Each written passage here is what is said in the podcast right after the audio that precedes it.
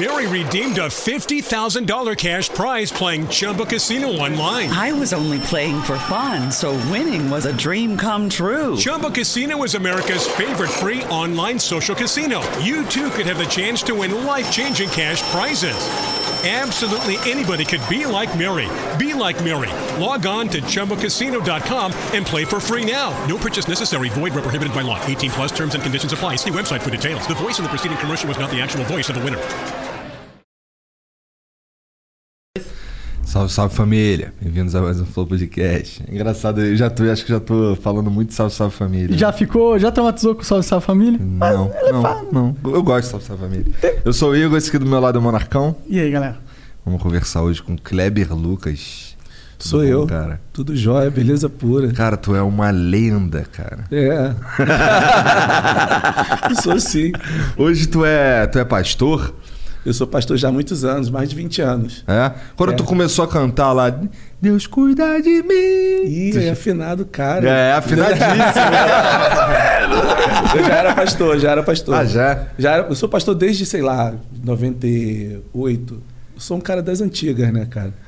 E comecei a, como cantor em 90 e viajando mais pelo Brasil em 98, 97, 98. Eu fiz parte de um grupo antes, mas Aham. não viajava com grupo. E a partir de 98 eu comecei a Que grupo era que você fazia parte? Coenonia, lá de trás, Entendi. lá de Goiânia, morei em Goiânia, sou do Rio, mas morei em Goiânia, morei em Brasília, fiz parte do Coenonia. E, eh, mas eu não viajava com o grupo, era mais compositor e cantava na, na igreja. Cara, deve ser difícil ser pastor e parte de um grupo e ficar viajando. É. Nessa época tu não tava pastoreando? Não tava, eu era um pastor auxiliar de uma igreja muito grande que tinha núcleos. Então eu era pastor de área. E como tinha muita demanda e o Coenonia todo estava participando ali do grupo, da, da- da- das viagens, eu tinha um grupo que ficava mais presente. E eu Entendi. ficava mais presencial lá na igreja. Minha mãe, cara, minha mãe ia pra. gost- curtia muito. Até hoje ela curte muito o lance de igreja. E a gente escutava tanta música, cara. E assim, tem uma parada interessante que eu sabia que tu cantava. Eu sabia uma ou duas músicas que era tua. Mas eu já ouvi um montão, só que eu não sei quem são os caras que cantam, tá ligado? é, é verdade. Ah, minha mãe gostava de um, cara. Como é que era o nome daquele do. Pra quem passa régua. Cristo é solução. pra quem passa. é, é, tinha, um cara, tinha uns caras que cantavam umas paradas engraçadas. Ela gostava de um que, que era o. Ah, cara, eu não vou lembrar os nomes. Isso aí estamos falando de muitos anos atrás. O Monarca precisa falar dos patrocinadores. Oh, perdão. É, aqui tem o Estúdio PC, que é uma loja incrível de PCs. Se você quiser um PC para jogo, eles têm lá no site deles todos os jogos separadinhos, aí os mais populares, claro. E aí você escolhe o PC pelo jogo que tu quer jogar, não vai ter erro, vai rodar o jogo no máximo, bonitinho para você, tá bom? Então, é, também tem PCs para trabalho, edição e outras coisas, você pode olhar lá. Então vai lá na Estúdio PC, cara. Os PCs que a gente usa aqui é, são da Estúdio PC. A gente, inclusive, tá comprando mais PCs lá, né? Então é isso. É, vai lá na Estúdio PC e garanta o seu agora. Bom, a gente também é patrocinado por nós mesmos. Se você quiser virar membro do Flow, você pode. Você tem dois tipos de membro, um membro humilde e um membro burguês. O membro humilde, ele ganha desconto progressivo na loja, ganha acesso ao mural exclusivo de membros, ganha...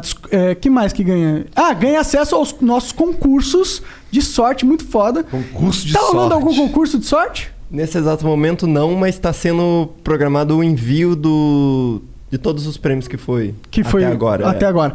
Qual vai ser o próximo prêmio que a gente vai dar? Aquela, o kitzinho da Ritos, que tem bandejinha pra você fazer o seu... Então esse aí é um, é um concurso pra maconheiros. Não, não, não. É, Ou, ou tabaqueiros. é biscuitzinho pra você fazer sua arte de biscuit. Tá bom. então vai lá, vai ter esse concurso logo, logo. Vamos fazer acontecer essa semana ainda, já? Vamos, vamos, com então, certeza. então, beleza. Toda semana tem que ter alguma coisa, na minha opinião, rolando. Uhum. Então, vai lá, torne-se membro e garanta também, é, membro burguês ganha adesivos exclusivos todos a cada três meses, né, Jean? Uhum. Então é isso, vai lá, vire membro. É isso, foi? Ah, é isso. Hoje a gente não vai ter beats, tá, galera? Porque a verdade é que a gente tá fazendo gravado. A gente ia falar do negócio do beats, eu não, eu não gosto de falar Eu mentira. também a verdade é essa. a gente tá fazendo não. gravado hoje porque a internet deu, deu ruim, mas é hoje ainda, porque a gente vai soltar ainda hoje, então é como se estivesse ao vivo, tá bom? É nóis. Então não tem beats, não manda beats. Não manda beats. Ou porque- manda, manda, mas ninguém vai ler. É, infelizmente. Cara, J Neto, o nome do cara que minha J mãe Neto. ouvia direto. É. Sabe que ele é bem conhecido no meio, mas eu nunca o encontrei, né? É? Em eventos, porque ele é de uma linha mais é, pentecostal. Tem vários setores né, dentro desse universo evangélico no Brasil. E ele é muito ligado ao ambiente mais pentecostal. Eu não estou muito dentro desse ambiente das igrejas, né? Eu estou em outros ambientes e eu nunca encontrei o Jota, mas eu sei que, que ele é bem potente. Qual que é a tua igreja? Batista Sou. Ah, Batista Soul. Sou de alma. É. Uma- na verdade, a nossa igreja era, é, é uma filha da primeira igreja batista do Recreio dos Bandeirantes. A nossa igreja fica na Barra da Tijuca e ela é filha da primeira de- do Recreio. Quantos Então, anos ela tem? Sete, oito anos. Tá Ah, oito anos. É. Legal. Então ela veio, ela foi organizada pela primeira do Recreio. Entendi. Então é uma igreja batista de, de um, de, uma, de um ramo bem é, histórico, mais tradicional, mas que tem características próprias. Né? É assim que funciona uma igreja maior, uma igreja matriz. Ela faz um estudo de onde é que eles acham que está precisando de uma igreja, daí organiza e cria uma equipe e manda para lá. É assim que É, funciona? às vezes sim, às vezes sim. Cada igreja tem uma forma, às vezes tem uma coisa mais de uma, uma, uma igreja missionária que faz isso aí, que é, trabalha regiões e, e- ou prepara líderes e manda para aquele lugar. E tem outro, um outro perfil de igreja que é uma coisa de mais, ma- mais de gestão. O cara tem uma visão do empreendedorismo e aquela região é uma região interessante, abre igreja lá. Entendi. Eu venho de um, de um recorte mais, esse recorte mais tradicional, de um trabalho que é feito a partir de uma de um estudo de, de, de localidade, de espacialidade e prepara as pessoas para um tipo de trabalho ali que não que é de- despretensioso, que vai nascer na medida em que a demanda surge. Outros abord, outras abordagens é mais assim, uma coisa mais agressiva, mais acirrada, mais Vamos expandir a gestão, palavra é, e exatamente. quero ter uma gestão. franquia em cada ponto da Exatamente, cidade e tal. exatamente, tem isso. Ah, eu gosto mais da outra pegada, pessoalmente. É, eu, eu acho que enquanto você pensa numa questão daquilo que é fundamentalmente a fé, é, eu acho que esse ramo é ele É orgânico. ele é mais orgânico. O outro é mais assim do empreendedorismo. Vamos botar ali, vamos fazer acontecer, vamos meter mídia, vamos meter rádio, TV, não sei o quê, campanha. A gente vem de outro recorte. E então, Entendi. você, é, você fundou essa, essa igreja? Isso, isso. Começou, começou na sala da minha, da minha casa com a minha ex-mulher. Cara, que legal. Então foi só vocês dois que. É. Que legal. Ela e aí, como começou isso aí? Ela começou uma reunião de mulheres na sala lá de casa. É, e esse grupo foi crescendo. As mulheres, o grupo foi crescendo, quando estava com umas 12 ou 13 mulheres. É, as, as mulheres quiseram trazer os maridos. Aí me chamaram para estar participando das reuniões. E aí foi, foi ganhando forma. Eu estava viajando nesse momento, foi ganhando forma. E à medida que foi ganhando forma, ela não cabia mais dentro de casa. eu Cheguei a botar 120 pessoas na sala Caraca. da minha casa. Caraca! É. Que legal. Bom, e aí? primeiro que é uma casa muito grande. É, Segundo cara, que já é vem muito- entrando na particularidade. Onde que esse pastor arrumou esse dinheiro pra morar nessa casa grande? Não, pô, você é artista, É além de ser isso, pastor e isso. tal. Eu entendo tudo isso. É não era isso. nem isso, só tô dizendo que 120 pessoas não Na cabe na minha sala. casa nem ferrando. É. Mas o que, que atraiu essas pessoas assim? Por que, que foi tão. Eu acho que teve um conjunto de coisas. O fato de ter uma proposta de, de um diálogo mais aberto, de eu ser uma pessoa de- que dialoga. O fato dela também ser uma mulher que, que tinha muito conhecimento ali na Barra, de Barra Recreio, conhecimento das pessoas. O fato de nós dois sermos um casal que estava na mídia, de pastores, com uma linguagem mais contemporaneista, mais de abertura. Acho que as pessoas foram, foram identificando isso, foram chegando. Também tem o fato de ser uma pessoa conhecida. Eu já estou na estrada há muitos anos, então muita gente já eh, me conhecia das músicas e morando ali perto quiseram su- surgiu o interesse de estar lá na minha casa. Faz sentido, faz sentido. E foi É. isso. E foi nascendo assim. Depois a gente foi sair de casa, fomos reunindo em hotéis, vários hotéis. Aí vocês faziam, tipo, com- é, alugavam o centro de convenções do hotel. Isso, isso aí. Aos domingos. Aí fazia uma missa lá. Exatamente. Pode aos crer, domingos. pode crer, que legal. E aí, como que foi indo? Muito Ou não bom, é muito- missa que fala. Não é né? missa? É como é que fala? É É, um culto. culto, é culto, mas funciona Perdão, também. eu não fala muito- mi- mi- eu acho pra- eu entendi. Eu tô brincando. Aí a parada é é assim, a gente foi reunindo em vários hotéis e até hoje a gente reúne em hotel. Hoje a gente está reunindo hotel novamente. Ah, é? É, porque é, Então essa igreja não tem um espaço físico? não, ainda não. Interessante. Estamos esperando. Mas vocês querem lugar. espaço? Queremos, porque o hotel vive mandando a gente embora. toda, vez que, toda, toda vez que vai mais gente, o hotel manda a gente embora ou cobra mais caro. Ah. Eles falam assim, pô, tá indo muita gente, deve ter muito dinheiro, né? Mas, É, não, mas não tem. não tem, cara. Porque é de graça pro pessoal ir lá? É, que exatamente. é? Não tem essa obrigação do dízimo, entendeu? Você não tem essa obrigação de dar o dízimo. A gente fala sobre isso, mas com leveza, com espontaneidade, e cada um conforme dá para fazer. Nunca uma imposição de 10%, senão se você der, você vai ter, se você não der, o bicho vai pegar para você. Não rola isso. Então fica mais leve. A gente não tem uma entrada Entendi. que, que, que nos garanta um aluguel num lugar do tamanho da nossa expectativa, entendeu? Teria que ser um lugar menor. E se vocês fossem pro lugar, o que, que, você, o que, que você tá imaginando? Então, a gente. Primeiro que a, a nossa, a nossa área de ação é na Barra da Tijuca, que é um lugar muito caro. É. Mesmo depois da, nesse, nesse- do do ano passado, nesse processo todo de pandemia, tudo, é ainda muitos, muitas casas, muitos é, negócios se fecharam ali na Barra, ainda assim é muito caro ainda uma locação. Então teria que ser um lugar menor, mas aí o menor já não cabe mais a gente. Então, Quantas pessoas vão quando vocês vão no, no hotel? Hoje é um grupo pequeno, uma média de 150 Ah, pessoas. cara, gente. É. Pô, 150 pessoas, gente pra caraca, né não, cara? É. E ainda mais em pandemia, né? É, exatamente. Tem, É, mas- e a gente não está fazendo muita divulgação, porque do distanciamento o espaço é pequeno. Muita gente assiste a gente é online. Também. ah, a gente decidiu fazer online. É muito entendi. legal. Legal, legal. É muito legal. E aí é tu que é o cara que canta lá na hora do louvor? Não, eu canto também, mas tem uma, uma galera lá que canta pra caraca. Os caras não te cobram não pra, pra cantar? Eu canto no final, sempre dou uma palhinha assim, mas é, tem uma galera lá barra pesada. Quem, quem que trabalha com você lá? Tem o Marco, Marquinho Sócio, que foi do. trabalhou num, num musical, ganhou um musical desse aí do, da Globo, um baita músico. Aí tem o Denis também, Denis Velardo, que canta bastante, canta muito. Tem a Rô. Tem uma galera, tem é, o Caio Giovanni, que é um cantor que manda legal pra caramba. Ah, eu, eu sabe uma parada que eu tô gostando dessa história? É que, tipo, você é um cara que já tinha uma carreira, tá ligado? Uhum. E aí você foi pra esse negócio, eh, negócio, digo, foi pra, foi pra o ramo da fé. Ramo é ruim, né? Eu não quero usar nada le- negócio de trabalho, Cara, porque justamente tudo- é o tudo- oposto. Mas tudo, tudo funciona. Pode falar que eu tô te entendendo. É, mas é, você não precisava de dinheiro, tá ligado? Você, te- você tinha, você tinha sua carreira, você tem suas músicas, você, não, você ganha os seus frutos disso. E aí, eu gosto mais quando um cara que já tem um estabelecido alguma coisa na Isso. Terra pra tentar ajudar os outros, entendeu? Então, eu já venho, pelo contrário, né? Eu sou um cantor que tem várias fontes, assim, minha fora da. E, e- Você é empresário sou, também? Sou, Não? é, sou Sim. produtor, tudo. Eu sou, eu sou, hoje, até hoje, eu sou o principal mantenedor da Soul. Então, às vezes rola isso também. Pô, vai- vou lá na igreja, dá dinheiro pra quem o cara já banca tudo. Mano, não banco tudo, não. Ainda mais nesse tempo de pandemia é difícil. A gente tem alguns Mary redeemed a $50,000 cash prize playing Chumba Casino online. I was only playing for fun, so winning was a dream come true. Chumba Casino is America's favorite free online social casino. You too could have the chance to win life changing cash prizes. Absolutely anybody could be like Mary.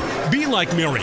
Log on to chumbacasino.com and play for free now. No purchase necessary. Void where prohibited by law. 18 plus terms and conditions apply. See website for details. The voice in the preceding commercial was not the actual voice of the winner.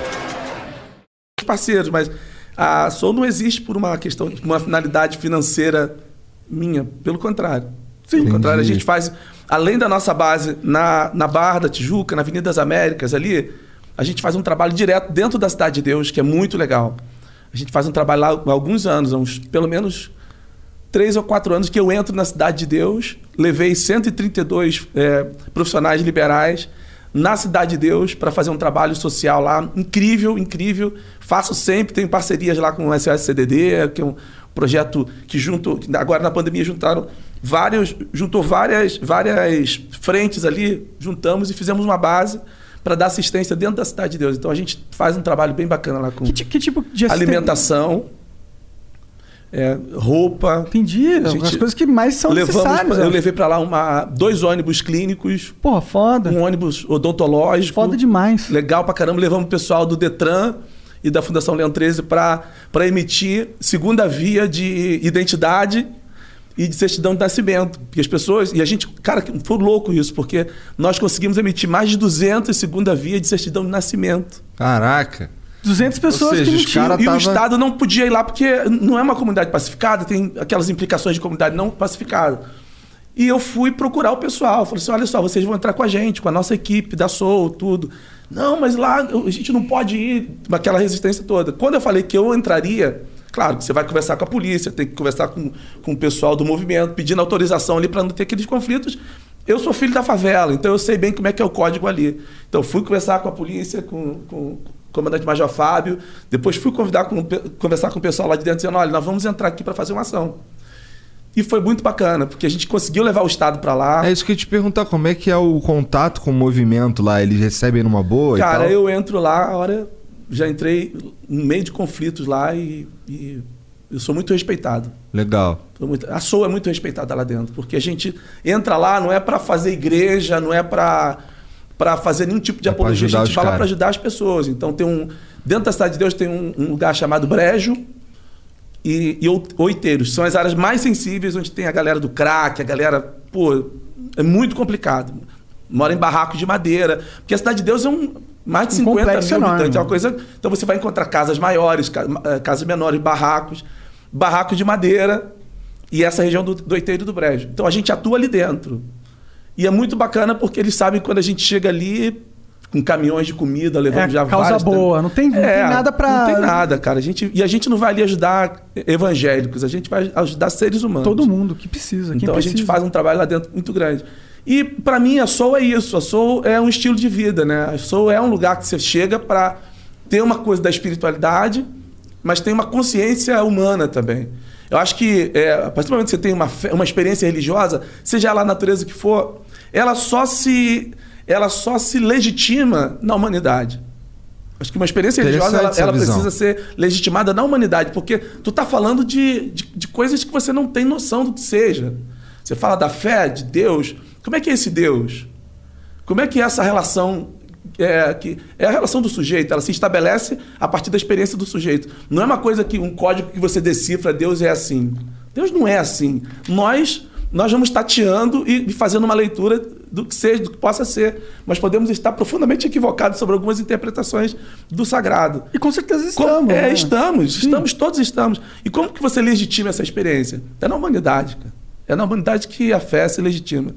Não tem forma de você legitimar uma experiência religiosa se ela não desemboca numa humanidade. Porque quando você tem muitas pessoas, você tem um- uma referência, uma média. Porque não é todo mundo que vai aceitar tudo. As pessoas vão aceitar o que é verdadeiro. Exatamente, exatamente. Então a nossa onda é essa aí, é uma, uma prática de espiritualidade que, que precisa ser encarnada. E o que que, o que que te levou pra igreja, cara? Que eu não sei.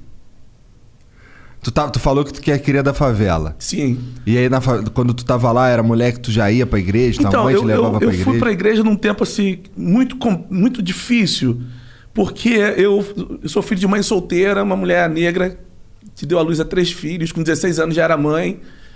E aquela dificuldade toda de, de, de logística de filho, de criação de filho, de lugar para morar. A gente foi despejado muitas vezes. Não estou contando nenhuma história triste, não. Essa é a história de, de, da maioria de pessoas Aham. que são da favela, e a, e a maioria são negros da favela, que vivem uma realidade complexa pra caramba. E, e com mais ou menos 13, 14 anos, meus amigos estavam tudo metendo o pé pro tráfico, né? Tava todo mundo indo pro tráfico. E foi muito complicado, pro crime. É, então comecei a ver amigos morrerem na minha frente, levando tiro. Eu falei, cara, isso não é pra mim, cara. Mas eu não tinha um lugar, não tinha uma alternativa social pra ir. Era o meu ambiente. Eram, eram os meus amigos que jogavam bola e se matavam ali no meio do campo. Surgiu a oportunidade do tráfico, iam para lá, surgiu a oportunidade de, de roubo, eles estavam indo. E, e eu não me encaixava na- naquele universo. E- mas convivia muito bem com eles. Então, a, a minha chegada na igreja foi quando um amigo que estava no nosso meio saiu, sumiu, todo mundo achou que ele tinha morrido, que ele aprontava pra caramba, e de repente ele aparece falando assim, cara, olha, eu tô indo num lugar que, que me deu uma aliviada, que mudou a minha vida. E eu fui nesse lugar e foi, foi bem bacana, porque eu descobri uma juventude, uma galera da minha idade, que alguns tinham saído do tráfico, alguns tinham saído da pesada assim, e estavam mudando de vida. Eu falei, cara, é o lugar que eu estou procurando. Então, essa ida minha para a igreja tem muito a ver também com uma alternativa social. Ela tem a ver com espiritualidade, mas ela tem, tem a ver com uma, uma possibilidade de você fazer um caminho diferente. Entendi. Então, para mim, foi bem bacana nesse sentido. E aí, tu era molecão? Era, eu sempre fui tranquilão, eu sempre fui. Não, quero dizer de idade. Tu era novão? Eu ta- tava com 17, 16 para 17 anos. Na idade de fazer merda, né, Pô, cara? bicho, muita, muita idade, a potência e vendo tudo acontecer fácil. Doidinho pra ter um, um All-Star Converse. Tinha um All-Star Converse, uma calça da. Uma, uma camisa da Pier, a La Moana, década de 80. Tinha umas paradas assim, Felipe Martin, short da Cantão. Eu Falei, cara. E os caras tudo apareciam, os caras sumiam, assim, de repente aparecia tudo com tênis tênis, Converse. Tudo vestidão, Canda longo, ficando longo. Eu falei, pô, bicho, meu sonho. Mas eu acho que isso vem de. Porque você é um cara empreendedor, né? Isso vem de você sempre ter, imagino, tô aqui isso. Sim, sim. Você a vontade de, de prosperar, né? Eu sempre fui empreendedor, mas assim, eu precisei cam- caminhar muito para ter uma certa autonomia. Porque eu trabalho, trabalho desde 11 anos. Trabalhei no ferro velho, vendendo ferro velho, catando lixão e vendendo ferro velho. Trabalhei vendendo limão na feira, trabalhei lavador de carro. Mas a grana que entrava era muito pequena e dava só para ajudar em casa. Então, é, mas a visão empreendedora sempre teve lá. Mas Mas- foi- E como na foi, igreja. é, como foi sair de uma situação que muitos se encontram hoje em dia? Isso. E Como foi. co- co- como, quando que você percebeu que você estava indo para um outro caminho? Você estava ascendendo de certa forma? Foi dentro da, dentro da igreja. Dentro da igreja. É, porque eu começou a ter esse grupo que foi organizado lá em Goiânia, que eu comecei a fazer parte, e eles gravaram uma música minha. Só que era o seguinte, a música era minha, mas ele. Mas. o dinheiro não. o dinheiro era, era de Deus. Mas assim, comecei a ter, as músicas começaram a tocar e, e- e logo, alguns anos depois, eu descobri o que era direitos autorais, entendeu? Descobri que eu tinha dinheiro retido no ECAD. Ah. Porque o, o dinheiro dos CDs que eram vendidos, o, o dinheiro era de Deus, entendeu? Não vinha pra mim, não. Mas o direito autoral é seu. Sim. Então, depois de alguns anos, eu recebi meus primeiros direitos autorais. Cara, isso me salvou, cara. É? Isso me salvou, porque eu comecei a descobrir que minhas músicas estavam sendo, estavam sendo um, um meio de eu ganhar dinheiro. Tava sendo. Tava Quantos anos então era isso? Eu tava com 20 anos. 20 anos. É aí. Mas eu comecei a ganhar com uns 25 anos. Porque até Entendi. então você vendia, você se vendia discão, né? E o dinheiro supostamente seria para os artistas e o direito artístico e direito auto- autoral. Enfim, eu, o artístico meu não vinha, não. Ia para outro lugar. Que droga. Que não era o céu. Que não era o céu. Isso que é pior, né, cara? Tua vaga ainda não tá comprada, É, né? não, tá, não era o céu. Mas aí o autoral não tinha como. Eu fiquei sabendo depois. Essa, esse universo novo, da- que pra mim é, novo, é comum hoje, mas assim, saber que você tem, que você faz uma música, que você tem direito autoral, pô. Aí, de repente, gente gravando música minha sem, sem pedir autorização, que também teve. ah, eu, eu vivi essas situações. Depois eu fui ganhando e fui crescendo nessa área também. Com quantos anos é, você começou a, a- a se profissionalizar? Tipo, suas músicas estouraram quando exatamente? Então, é, como, como um cantor é, solo, com 29 anos de idade. Que elas estouraram assim, É, absurdo. Com 28 para 29 anos. Que eu gravei uma música, um projeto que tinha música Purifica-me, que vendeu pra caramba, vendeu num ano 250 mil cópias. na Caraca. É. Caralho. Aí foi muito bom. Depois. Aí depois foi. Depois é. você já depois eu tava gravei no- outro no- CD que vendeu mais de 500 mil cópias, depois gravei outro que vendeu mais de um milhão. Enfim. Caralho! É, já. Aí já decolei, assim. Aí, Aí tu, ficou- aí agora aí tu pra virou Kleber Lucas mesmo. É, eu o Kleber Lucas, eu virei Kleber Lucas em 98, com 29 anos de idade, que é legal também falar isso pra galera que tá, às vezes, na área da arte e vai desanimando, né? Especialmente um ano que a- a- todo mundo para e a arte para mais do que qualquer outro segmento. É a galera que começa e tem, tem aquela luta ali de- do teatro, da música, da dança, da arte de forma geral, do instrumento, e às vezes desanima, né? Fala, cara, não vai dar pra mim. Eu, eu, o meu, a minha saída é, daquela condição minha foi através da música. E, e começou com 29 anos. Meu filho, com, com 23, já tinha música gravada pô, pra uma galera aí. Meu filho é compositor, assim. Legal. Já tinha. Qual é o nome do seu filho? É Rafa Lucas. Ele não tem. Ele não tem. é, não é do gospel. Ele faz. O que, que ele faz? Ele, ele faz música para romântico, Ah, pro pagode, legal. Legal. pro, pra Entendi. galera assim. Bem legal. Do Luan Santana, pro Que maneiro. Pô, que massa. Tiaguinho também. Pro, essa galera toda. Mumuzinho. A galera toda grava com o Rafa. Tu não pensa em compor nada assim que não seja gospel? Eu, não- eu não tenho nenhum preconceito com isso, mas eu acho que é a minha linha. Acho que eu, eu- como eu estou identificado com a, minha, com a minha linha autoral, eu acho que eu estou bem, sou feliz nela, entendeu? Entendi. Mas meu filho não, meu filho. Você decide a minha boca ou a do litrão é dele. Ele tem, música muito conhecida. Ele tem muita música.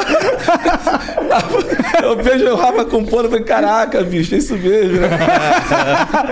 É, outra vertente, né? É muito, muito legal. Mas a minha linha é Deus crê de mim, é aos pés da cruz, é o que eu Tô identificado, a linguagem que eu quero passar pro mundo é essa. Aham, entendi. Mas não tem problema, preconceito nenhum. Não, sou fechado E aí, quando você conciliou as duas coisas, de- porque você hoje também é pastor, certo? Quando você começou a, a conciliar, foi, oito anos atrás, é isso? Foi exatamente oito anos Entendi, atrás. Porque eu entendi. nunca fui um pastor presencial. eu, eu era um pastor auxiliar que trabalhava ali na comunidade de Goiânia. Depois, é, o meu lugar como pastor de igreja, de estar à frente, de ser o líder, de pregar todo domingo, tem oito anos. E como está sendo essa experiência? É diferente? Cara, é, é legal porque eu, eu, eu tenho um texto, né? Eu tenho uma vocação para isso. É, eu acho que o meu lugar também é um lugar que de, de ajudar pessoas, de com, com Oh, we could, we could fly. This is your summer. That means Six Flags and the taste of an ice cold Coca Cola. We're talking thrilling coasters, delicious burgers, real moments together, and this. Coke is summer refreshment when you need it most, so you can hop on another ride or race down a slide at the water park. Six Flags and Coca Cola. Come make it yours. Visit sixflags.com slash Coke to save up to $20 on passes, plus daily tickets starting at $34.99. uma, uma reflexão sobre o sagrado, é, esse desafio de, de que essa experiência se expresse na, na sociedade, na comunidade de uma forma geral. E eu sou muito feliz fazendo o que eu faço. Eu gosto muito de estar ali aos domingos e saber, às vezes viajo o Brasil todo. Tô lá em Manaus, no sábado e domingo de manhã tem que estar na Soul. Então, é, faço isso com, com muito prazer. A tua visão, cara, e ó, eu não quero dizer nada com, com nada que eu for falar aqui, nada, nada negativo. Negativo. Aham. É, a tua visão, pelo que parece aí, é uma visão do cristianismo que tem bastante ligação com, com o humano, como você Isso. falou, né?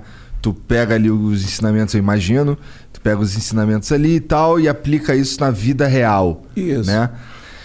Cara, é, eu acho que uma das coisas que me afastou da igreja, porque eu ia bastante pra igreja com a minha mãe, até porque ela me fazia ir, é, tem a ver com o contrário, tá ligado? Os caras querendo que o humano fosse divino. Aham. E aí torna uma, uma experiência, além de maçante, punitiva.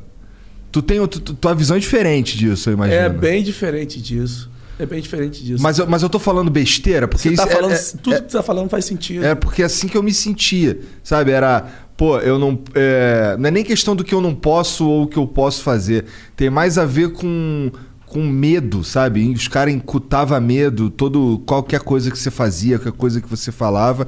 E isso era uma parada que eu não curtia muito, porque é, eu sempre fui um cara que eu corria atrás dos meus troços, entendeu? Por exemplo. Pô, fiz prova pra estudar no, no- na escola técnica duas vezes, passei nas- na, na faculdade, não sei o que e tal.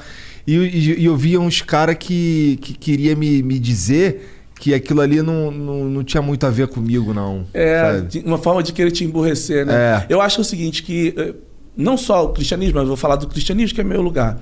Ele pode ser altamente emburrecedor e alienante a partir do momento em que ele se propõe a ser um projeto de poder. Seja esse poder político, um poder da, da mente, do, Do controle capital. da mente, do capital, do medo. Porque não tem nada melhor para uma religião do que trabalhar com medo. Com certeza. Quando você pensa, é, você pode, o cristianismo pode ser isso, ou pode ser a referência pode estar em Jesus de Nazaré, que foi aquele carpinteiro de vida simples, que relacionava com todo mundo, que não exaltava o templo. Ele fala, pode destruir que eu faço o templo em três dias. Ele não está falando do templo físico, ele está falando do templo do- da nossa vida, que nós somos o templo. Então ele relativiza esse poder do templo, ele relativiza o poder do dogma. A partir do momento que ele, ele inclui seres, hum- pessoas que dentro do contexto do dogma não estaria presente. Ele acolhe é, publicanos, pessoas que tinham é, é, comportamentos do ponto de vista religioso reprovável, mas ele acolhe dando oportunidade de mudanças na caminhada. Então, o cristianismo pode ser um lugar de controle, um projeto de poder que se expressa na política, que se expressa nesse controle dos templinhos sendo uma base de controle, uma base de manipulação de seres humanos, ou ele pode ser uma coisa que se assemelha mais à vida a vida é, onde ele acontece na história, na caminhada. Você aprende não a partir dos dogmas, a partir da, de uma coisa que está dentro de você. Porque o cara não precisa ter religião nenhuma para saber, para ter um, um mínimo de senso de, de respeito. E, eu- aliás, eu tenho alguns amigos que são ateus. e fazem parte da minha lista de seis amigos, dos melhores amigos, dois ou três são ateus. E são pessoas de um comportamento ilibado para mim. É, e eles não, acre- eles não estão fazendo isso em nome de Deus, eles estão fazendo isso em nome da humanidade, em nome da consciência que eles têm do que, do que deve ou não fazer. Então, Eu, eu acho, eu concordo muito com você. Eu acho que eles, eles, eles se conectam justamente com o que você está falando, Exato. os ateus. Ele, com, a, com a referência divina interna que todo mundo tem. Eles só não entendem que é divino. Eles não chamam isso de Deus. Eles não, eles não chamam isso Deus. Aliás, Deus não é o nome de Deus. Deus é um título, né? Qual é o nome de Deus? Sei então é lá. uma pergunta interessante, né? Então, dentro do cristianismo, dentro das mais variadas expressões religiosas, Deus vai ter um nome. Mas na verdade, Deus não é o nome de Deus. Deus é maior que o nome dele, né? É maior que o nome dele. Maior do que as religiões, maior do que, do que o cristianismo, inclusive, que dentro do Ocidente é a maior religião. Então, assim, eu, eu, eu penso muito o sagrado a partir dessa, dessa expressão. E isso é libertador, isso é liberdade. Liberdade não é uma coisa que combina muito bem com uma religião que se propõe a ser controladora, né? hegemônica. Sim. Então, ali eu sentia muita falta da liberdade, cara. É. A liberdade para fazer, você fazer pergunta, né? De você ler um texto e falar, cara, por que que tá dizendo aqui que se uma pessoa é chamada livre, continua livre. Se ela é chamada escrava, continua escravo. Não tem, um- não tem uma coisa é, que não funciona, que não, dá, não tá certo nessa, nessa expressão que está na Bíblia? Não, mas o controle vai dizer que não pode fazer pergunta, porque o livro é inerrante. Aí você corta, corta a amizade, né? Você fala, cara, pô, mas eu não posso fazer pergunta, pô. Eu não, po- não posso fazer uma pergunta sobre o texto? Será que não dá pra questionar? Assim, só uma perguntinha que eu tenho aqui, por que que... O texto é perfeito, mas eu aqui tô tentando entender. É, né? pô, bicho, eu tô tentando. O texto tá falando isso, mas, bicho, eu tô do lado de cá e. Você imagina essa linguagem, por exemplo, a partir do século XVI, que o continente africano é, é, é submisso, submetido ao crivo da igreja protestante e católica e é colocado como um continente amaldiçoado Caralho. e que a Europa, agora cristã, tem autoridade de controlar a, Europa, a, a- a África, porque, porque os negros africanos são filhos amaldiçoados de Noé e eles precisam de salvação e nós somos os salvadores. Porque os colonizadores não chegavam na África e não vieram para a América na condição simplesmente de, de missionários. Eles vieram na condição de colonizadores, de donos. E eles tinham o respaldo da igreja. E tinham um aparato, uma leitura teológica, uma interpretação teológica que justificava a escravidão de seres humanos. Em nome de Jesus, pô.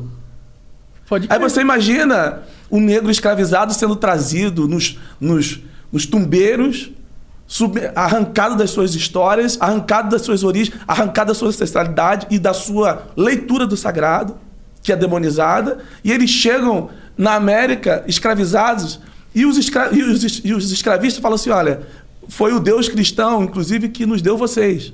E a partir de hoje vocês têm que aceitar Jesus e entender, inclusive, que vocês são escravos, porque Deus, Deus nos deu vocês para tentar salvar a alma de vocês, caso alguns de vocês tenham alma, porque nem todo, nem todo preto da africano tem alma.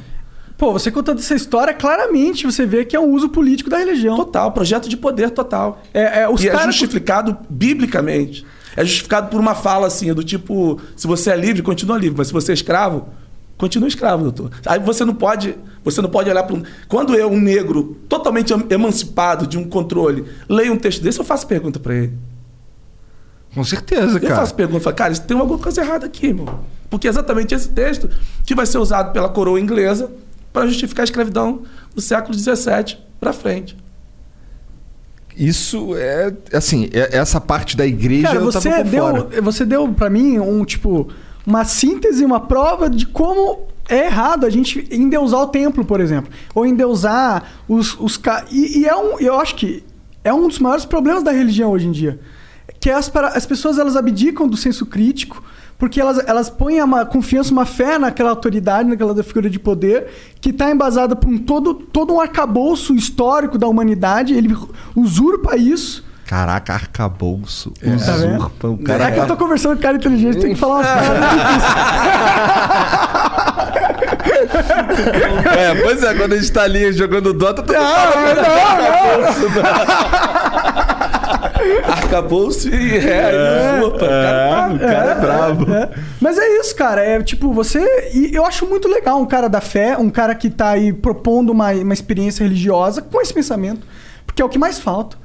E hoje em dia o que você mais vê é pessoas querendo ganhar dinheiro. Aquilo que, que você tá falando aí. Isso é uma. é, tipo, é, é um dos das maiores sintomas da religião, é, do, da- do que fere, o que. Porque eu, pessoalmente, eu, eu, eu acho a religião muito importante. Se você não tem um- um- uma forma, um- uma comunidade de perguntar o porquê a gente está vivo, porque Isso. isso. é religião. Isso. É uma comunidade que se forma na questão mais fundamental. Uma, é uma comunidade que se forma numa das questões mais fundamentais da vida, do, do porquê. Isso. Do porquê a gente está tendo essa experiência? Por que eu estou vivo? Para onde a gente está indo? Que fazer sentido do que não faz sentido. Uhum. E, e isso sempre vai ter poder. A religião nunca vai desaparecer, né? Então eu fico muito otimista vendo que aos poucos outros exemplos Isso. vão surgindo. Eu espero que fortaleça. Eu espero que igrejas assim. Você vê esse- é uma onda ou a sua é meio que única assim? Não, não é, não é única. Eu dialogo com, com outros é, líderes, mas é, eu não tenho a ilusão de achar que esse pensamento ele esteja numa, numa via de crescimento, entendeu? Porque o que é mais interessante não é a liberdade dentro da religião. O que é mais importante dentro do ambiente religioso é, é o aprisionamento. Porque quando eu aprisiono, eu tenho mais poder. Quando eu aprisiono do ponto de vista espiritual, eu falo o seguinte: eu sou um pastor, hein? Aham. Eu falo direto com Deus. Deus falou comigo. Quando eu chego, se eu chego diante do. Se eu sou um pastor que chega diante da, da, da comunidade e fala assim: ó, Deus falou comigo que nós vamos construir um templo. Pô, se Deus falou com, com ele, comigo, que sou o cara que está lá à frente, quem é o, o- o- aquele membro que está ali sentado para dizer que Deus não falou? Então, isso é interessante do ponto de vista do controle. Porque eu uso assim: ah, Deus me deu uma visão de que nós vamos levantar aqui é, 10 milhões para comprarmos uma rádio. E nós vamos, através dessa rádio, ganhar o Brasil todo para Jesus. Isso é muito mais interessante do que, do que qualquer outra coisa. Então você tem uma religião que, te- que você utiliza como um instrumento de poder. Isso nunca vai acabar. Isso é interessante, isso, isso fascina. Isso não é só interessante dinheiro. do ponto de vista. E funciona. É, é, e funciona. Isso não é interessante apenas do ponto de vista de quem está controlando. Mas os controlados gostam de saber que Deus falou com o homem de Deus. Aham. Deus falou comigo que ele vai nos dar uma, uma rede de TV. Deus falou comigo que tem uma pessoa aqui que vai dar 10 mil reais de dízimo e ela vai receber 2 milhões.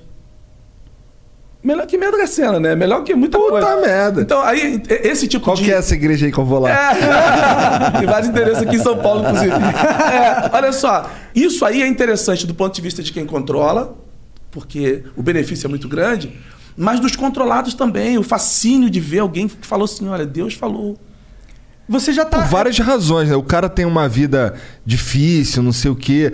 A religião já é a muleta dele. E quando, entre aspas, Deus valida essa muleta, Pô. aí ele, pô, Aí não saiu precisa do... questionar. É um sentimento de conforto muito grande que o cara deve sentir. Ele tá ali, eu, pô, eu tô com Deus. Eu tô- Agora, isso, isso invalida o fato de Deus falar. Não, não, não invalida. Eu não estou aqui relativizando a fala de Deus. O que eu tô, o que eu tô colocando em xeque é A fala dos homens, né? Só fala dos homens. E, e, assim, em que nível tá essa fala do cara que fala assim? Ele tá pensando em quê? Ele tá pensando em Deus? Não, ele tá pensando num templo. Ele Tá tá, dizendo o seguinte: que, que Deus precisa de um templo. E é um texto lá que fala assim: que Deus não habita em templos feitos por mãos humanas. Então, é uma coisa meio Se antagônica. Deus né? precisasse de templo, ele seria muito mais fraco do que a gente prega que ele é. né? É, ele é o Exatamente. deus do Age of Empires. Tem que construir o templo, sair os maguinhos e tal. É. só, é só assim. é papo de nerd, foi mal. Então, tem, essa, tem esse. Agora, para que, que existe o templo? É o lugar que você encontra, se encontra. É importante é, você ter um lugar, mas nunca dando isso uma, uma grandeza que não é.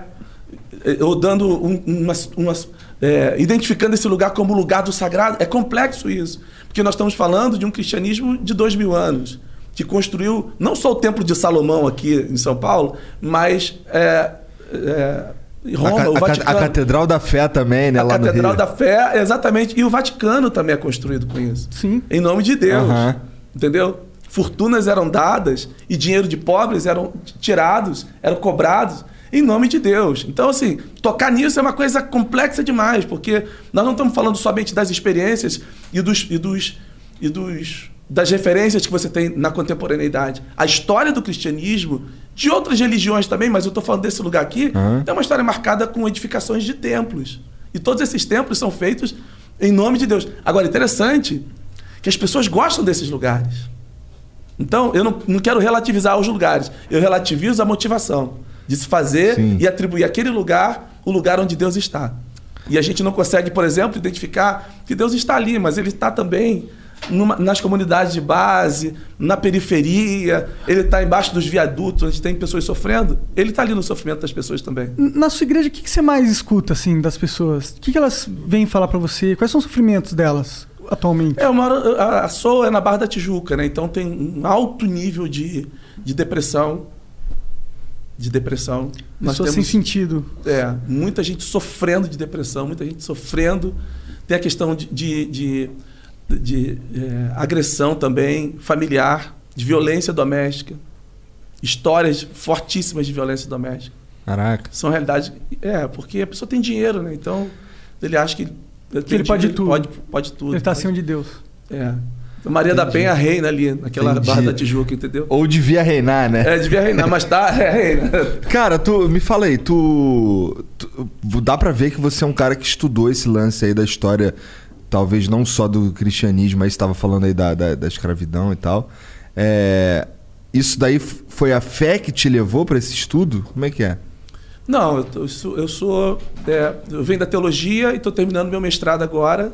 Minha dissertação é em março, na área de História, Entendi. na Universidade Federal do Rio de Janeiro. Maneiro. Então, assim, eu tenho, eu tenho esse, o saber deslocado da teologia.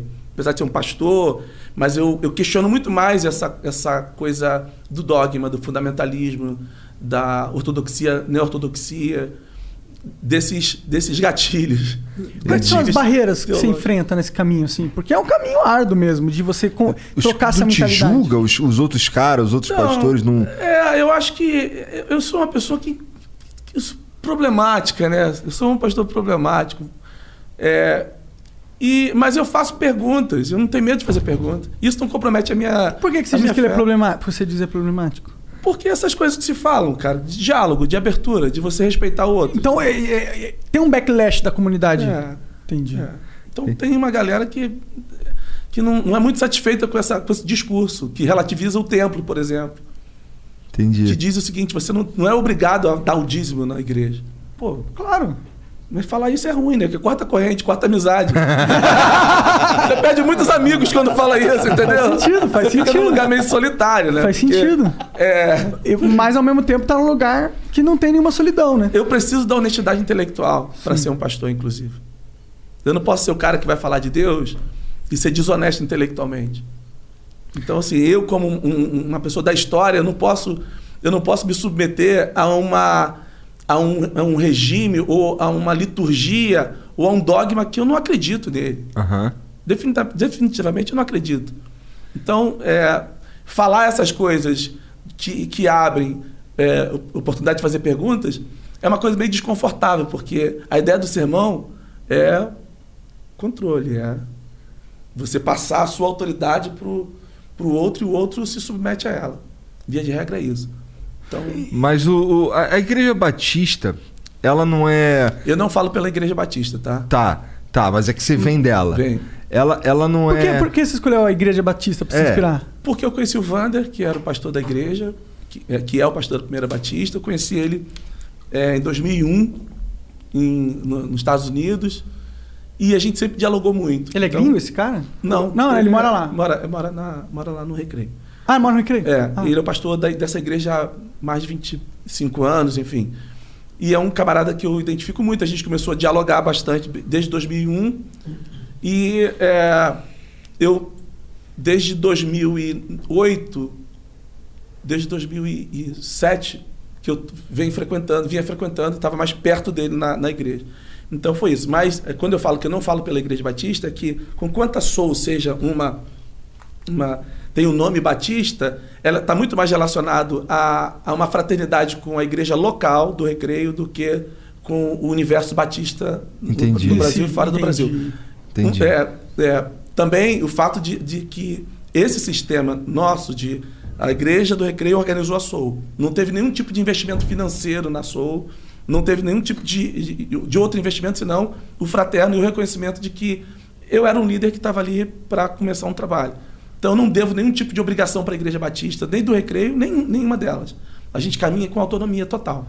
Entendi. Não faz parte de convenção nenhuma, não tem que dar, não tem que prestar conta de nada da nossa igreja, é, senão do conselho da nossa comunidade local, mas aí isso é fórum da comunidade. Entendi. Esse nome Batista Soul é um nome separado do nome Batista que eu tô que eu, que eu tava me referindo. Exatamente, é totalmente. Tá. é- o Batista está muito mais relacionado a uma.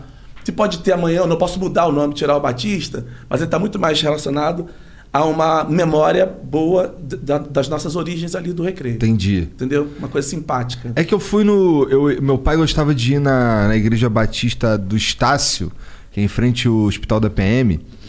E a gente. Aí eu. O, o- lá era, era o. Não é que eu tô dizendo que. Cara, é que é difícil falar de bagulho, tentando não Aham. te ofender, mas assim, eu não tô tentando te ofender nunca, tá? Tá bom. É, a gente tava. Eu, eu ia com meu pai lá e eu sentia que aquela Batista ela era muito.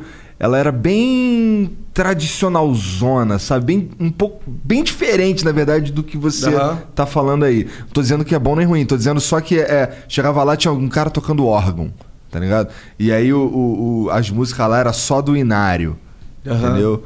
Era, eram umas paradas assim. Ah, mas hum, como ele falou, ele não tem uma ligação. Então, é, então, é por, é porque esse- esse- quando eu ia começar, por que Batista, se você tem uma visão pra frentona, e aí tu me explicou. Aham. que- Da onde a gente vem, uma coisa É. dessa memória, mas só isso. Entendi. Só isso. Lá no, no recreio era assim também, só inário e tal? não, era mas eu diferente? era. Eu era. Eu se- eu era livre e eles cantavam músicas minhas lá. São queridos. Então Aham. foi. E eu acho que você tem que fazer leituras de cada localidade, porque você vai encontrar uma igreja muito mais refém, às vezes, de um sistema é, doutrinário do que outras que, que buscam autonomia. E às vezes com o mesmo nome. E às vezes com o mesmo nome. Tá. Sim, sim. Isso mais dentro das igrejas chamadas históricas, que Aham. você tem autonomia. Dentro das, igre- das igrejas chamadas livres, que são igrejas que saíram dessa. É um caminho longo, que é, são igrejas que saíram dessas denominações e se tornaram igrejas locais. E daí também depois vão se tornar outras, outras denominações, né, que tem, vão ter outras igrejas. O sistema é mais, é, é mais de gestão, né? dessa coisa da, da franquia. Né? Aham. Você tem que falar o que a gente fala aqui, tem que pregar o mesmo texto, às vezes é isso, Aham. tem que. Tem que é, Você sente que está crescendo as igrejas livres? Muito fenômeno. É? As igrejas é, neopentecostais, que são chamadas, né? São igrejas que crescem absurdamente. Quais, quais são os tipos de igrejas que você mais gosta, assim? Não, não. Não, quais que mais crescem? Eu pensei que você tivesse. Ah, não, não. Qual que você mais gosta, assim? Tem algumas igrejas, assim, que você gosta também? Porque, pô, não é todo mundo que tá lá no- na barra também, né? Aham. Não tem? Não tem nada? Tem, Tem? tem. a próxima pergunta. Cara, tu estudou história, tá falando que tá terminando o mestrado aí. E esse lance do das religiões africanas, que assim, você é uma pessoa preta Aham. que tem que é cristã, né? Mas que tem ciência de, do como é que foi o, o lance do, da supressão da religião dos caras aqui e tal. Aham. É, tu chegou a mencionar que a religião das- dos caras era demonizada, etc. Qual que é a tua visão com, com essa.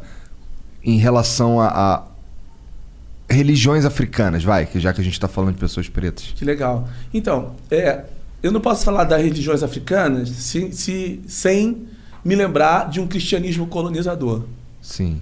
que é oficial, que é, que é, que é a religião oficial da coroa, né, do século XVI.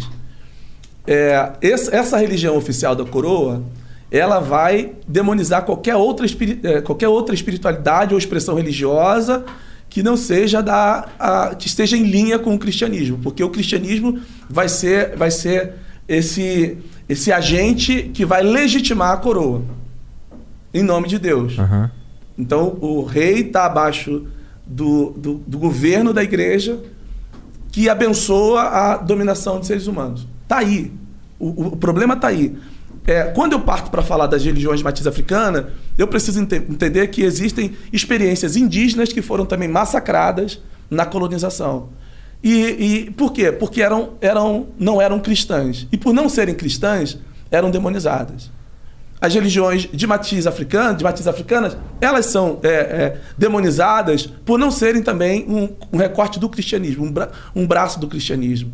Então, quando eu penso nisso e faço perguntas sobre esse sagrado, eu começo a questionar o poder da igreja de querer trazer um Deus que é absolutamente é, hegemônico, dominador, e que a, a, expressão dele na Terra é a igreja. Então, qualquer experiência que seja fora disso aí é, é coisa do demônio. Daí que vem essa, essa, esse olhar para as experiências religiosas africanas e afrodiaspórica e, e atribuir a essas expressões, porque o demônio é o Exu, Aham. o diabo é o não sei o que, é o tranca-rua. É, é, o, o, o, o demônio lá é o, é o preto velho. Agora tu imagina eu com 52 dois anos de idade, numa igreja que tá fazendo exorcismo lá, e eu tô lá pra cantar, e eu tô lá com minha barba branca, e o cara vai lá e fala assim: ó, sai, sai pombagira. Sai preto aí, velho. Aí sai preto velho. Eu falei, pô, bicho, qual é, irmão? qual é, meu parceiro? Então, assim, é complicado. Mas é isso, acho que é, a questão da, da, da- de olhar, do olhar para as religiões de matriz africana é, preconceituoso e demonizador, ele caminha junto com, com uma identificação da cor ne- do, do negro, que é, é, um respaldo que você vai ter, por exemplo, a partir de Isidoro de Sevilha, por exemplo, que ele vai construir um mito, que é o mito de Cão, que é um mito bíblico, inclusive, que um dos filhos de Noé vai ser amaldiçoado e o continente africano é, é tido como o continente onde os, esse- esse- esses filhos, esse descendente de Noé vão habitar e a marca desse, desses filhos está na cor da pele, está tá na geografia, que é o continente, está na genealogia, porque os filhos de Cão foi pra- foram para a África, segundo essa, essa tradição é, literária, judaico-cristã. E, e o terceiro ponto, que vai estar dentro do cristianismo, do islamismo, do cristianismo, é a cor da pele. Então, tudo que se produz na África é maldito.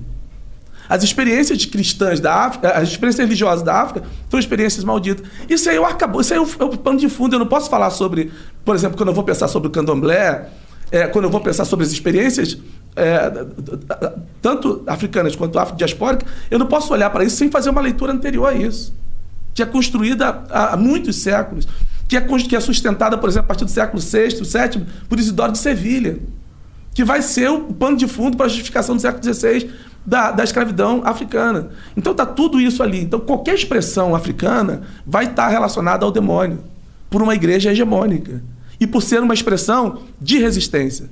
Porque o candomblé é uma experiência, é muito. é, eu gosto do, do, do Munício André quando ele fala que a experiência do candomblé é uma experiência de resistência. É a ágora Mas eu concordo. diaspórica. Eu acho que, o, que a resistência é um dos aspectos mais fortes. Que é lindo, porque o o candomblé produz tudo, não é só religião. E, ela- e ele sobreviveu a anos, a séculos de escravidão no Brasil, não só, não estou falando do candomblé, estou falando da- das experiências africanas. Porque tem outras experiências africanas é, anteriores ao candomblé no Brasil. Mas, enfim, vão ser experiências que vão resistir à coroa, que vão resistir a- aos colonizadores, que vão resistir ao cristianismo católico e, a, é, a partir da, da República, ao cristianismo laico também, que está sempre, tá sempre sendo oprimido, mas sempre resiste. Por quê? Porque não é uma resistência apenas da espiritualidade, é uma experiência da consciência, é uma, é uma resistência política, é uma experiência do seu lugar enquanto é, negros que foram escravizados. Então, é, esse olhar do movimento cristão para as religiões de matriz africana como um olhar é, demonizador, ele está muito chancelado por uma visão colonialista ainda. Aham. Então, a despeito do que eu pense ou, ou, ou do que qualquer pessoa fala, é experiência de matriz africana. Então, vamos respeitar a experiência do outro, seja ela a expressão que tiver. Só que você, apesar de ser um sermos um país laico, nós não suportamos, nós ainda olhamos, a sociedade ainda olha para um trabalho, para uma oferenda que é feita, por um, um- um rito é, do candomblé, por exemplo, mais diretamente, e vai dizer, isso é coisa do mal. Ou macumba. É macumba, chuta que é macumba. É, o demônio que está ali. Mas a gente é incapaz de olhar para as nossas falas cristãs que sustentam o projeto de poder colonizador, que oprime seres humanos, que diz bandido bom é bandido morto. Isso não tem nada a ver com Jesus, pô. Isso tem a ver com o projeto da igreja. Mas a gente é muito mais simpático a isso, de que bandido bom é bandido morto, do que, do que reprovar, por exemplo, atos de intolerância religiosa que têm destruído é, terreiros no Brasil, que têm botado fogo, que têm matado pessoas, em nome de uma, de uma ideia de que religião no Brasil é a religião cristã. É, uma, é mais uma forma que a sociedade tem, a igreja chancelando, a igreja simpática a isso, de que preto no Brasil é isso. É subalterno, é, é demonizado de alguma forma. E essa marca tá na cor da pele. E é possível que tenham pessoas assistindo a gente falando, pô, esse preto só fala merda. É possível que você esteja, tenham pessoas nos assistindo pensando exatamente isso. Porque um lugar de fala é um lugar de um negro na fala, de fala no Brasil hoje, é um lugar que gera um estranhamento. O que está acontecendo na sociedade de forma geral é que os pretos estão falando. É que a resistência aumentou ainda. E, e, elas, e, elas, e eu, faço, eu faço frente com um movimento de resistência do lado de cá, dentro do ambiente religioso. Mas eu estou dialogando com outros setores sociais onde pretos e pretas estão falando. Respeito o nosso espaço. Respeito o nosso sagrado. Que não tem que ter expressão. Porque eu, dentro de um ambiente tradicional, religioso, eu já fui, já fui perguntado o seguinte: você é muito bom, mas você, você fica muito suado na, na reunião. Será que você pode suar menos? Ué. É um cristianismo elitista. Eu falei assim, cara, eu não consigo fazer isso, irmão. E quem falou isso para mim foi um pastor. Então, eu vou viver isso aí dentro da minha experiência religiosa. E as, as religiões de matriz africana vivem isso aí. As pessoas não querem saber o que acontece lá. É do demônio. Sim. E aí, é, tu sente que.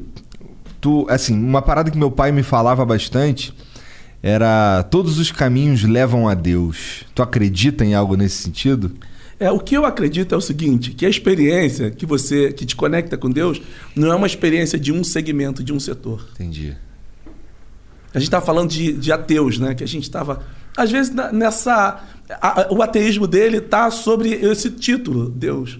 Mas ele está vivendo é, muito mais alinhado com aquilo que supostamente seria o sagrado do que com uma pessoa que tem uma Bíblia na mão ou seja lá o que for um Corão, ah, qualquer muito, expressão, muito, muito... e que não tem, não tem a essência da, da experiência religiosa, que é o amor, que é a fraternidade, que é o respeito. Parece que esquecem do, do principal ensinamento de Jesus, que é amar o próximo como a ti mesmo.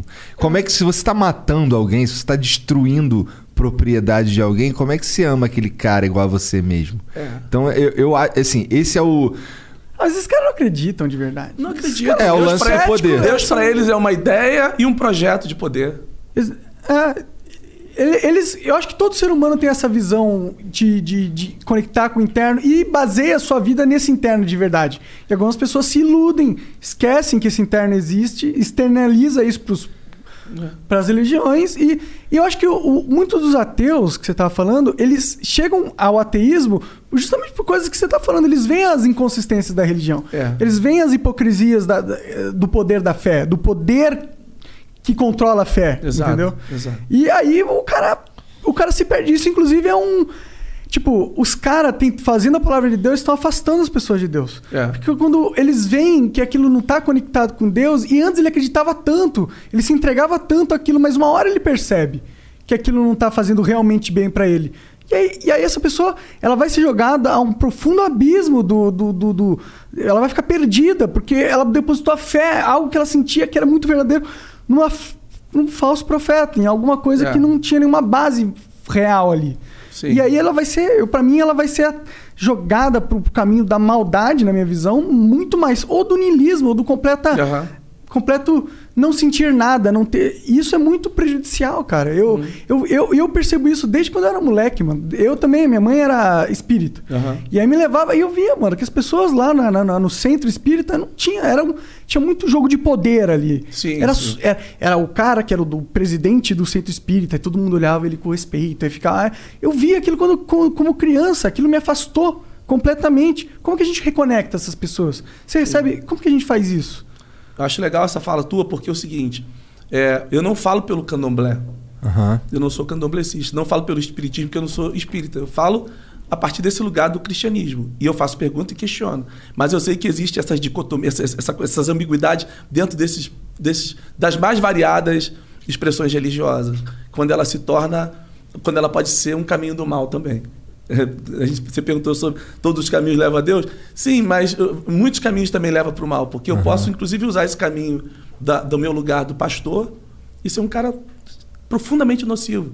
E uma coisa também que eu acho que a gente precisa pensar é que isso é um exercício diário, sabe? Que O exercício da tolerância, do respeito, da coerência, da honestidade intelectual não é uma coisa que você chega nele e você alcança um. Não, você precisa, é, você precisa estar sempre se Condicionando, se de certa condicionando, forma. porque tem uma coisa dentro de nós que é, que Freud já vai falar sobre uma coisa que a gente não controla.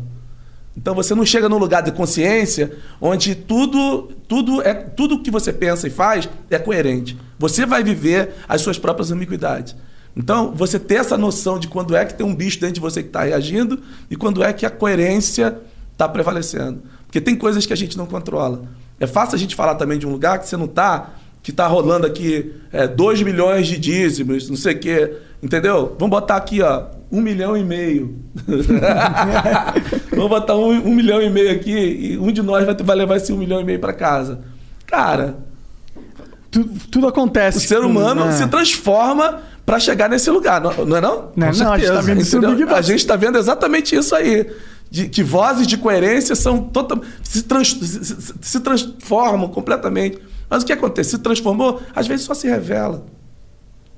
Não, É não mudou, não dá para mudar em, em 10 dias. Em três meses. Em tre- Se, se entendeu? mostra.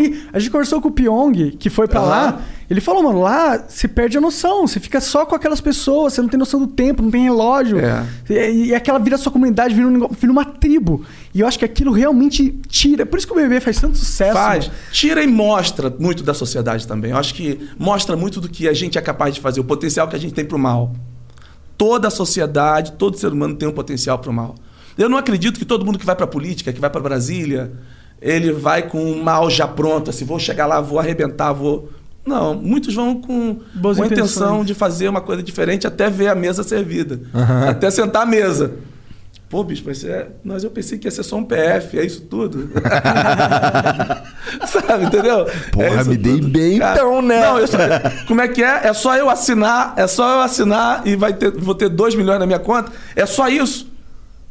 Pô, cara, é só uma Pois é. assinatura. É só assinatura, Deus não vai ligar. Deus quer a minha prosperidade. Ele começa Inclusive, vou dar o dízimo. na própria cabeça. Inclusive, vou dele. dar o dízimo nisso aqui, entendeu? É Inclusive, louco, Eu irmão. acho que esses pastores, eles se convenceram, mano. Eu acho que existe uma loucura que eles compram dentro da mente dele.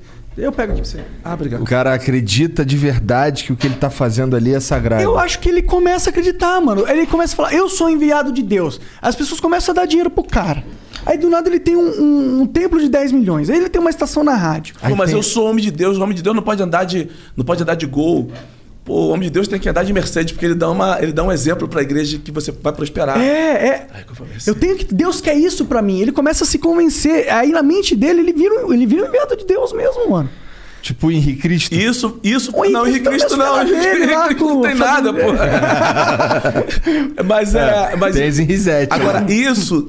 É tese Rizé. Olha só, isso é uma coisa que é tentador, mas isso também, de alguma forma, que eu falei isso algumas vezes hoje aqui, isso fascina a quem está ao público. O público fica fascinado. Olha só como. É, o homem de Deus tem que andar assim. Aí olha só a loucura. Não, o homem de Deus tem que andar com os melhores ternos mesmo. Eles Tem que comer nos melhores restaurantes mesmo.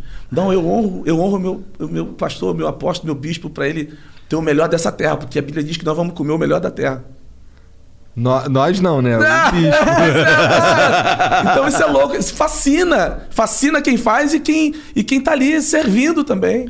É porque eu acho que essas pessoas. É elas- altamente alienante a parada, irmão. Elas É, colocam- impressionante. é. Não é impressionante? É. É que eu- de vez em quando eu tô zapeando lá. Bom, meu pai tá lá em casa, daí a gente usa a TV porque meu pai tá lá em casa, né? E aí a gente vai trocando canal, como tem canal de igreja, cara. Como tem canal. E os caras, eu já fui numa reunião na, na Catedral da Fé. E o que o bicho Macedo lá, cara, os caras começam pedindo. Pô, aí quem é que tem 100 mil pra doar aí? E vai descendo até o que você tiver no bolso. Eu fico assim, caralho, cara. Que doideira. Alguém- eu fico pensando, alguém já doou 100 mil? Eles doam 100 mil Não reais? sei, cara. Não duvido também. Não Mais duvido até. também. Sem mil café pequeno. Doa mesmo? Do- Rola isso? Caralho.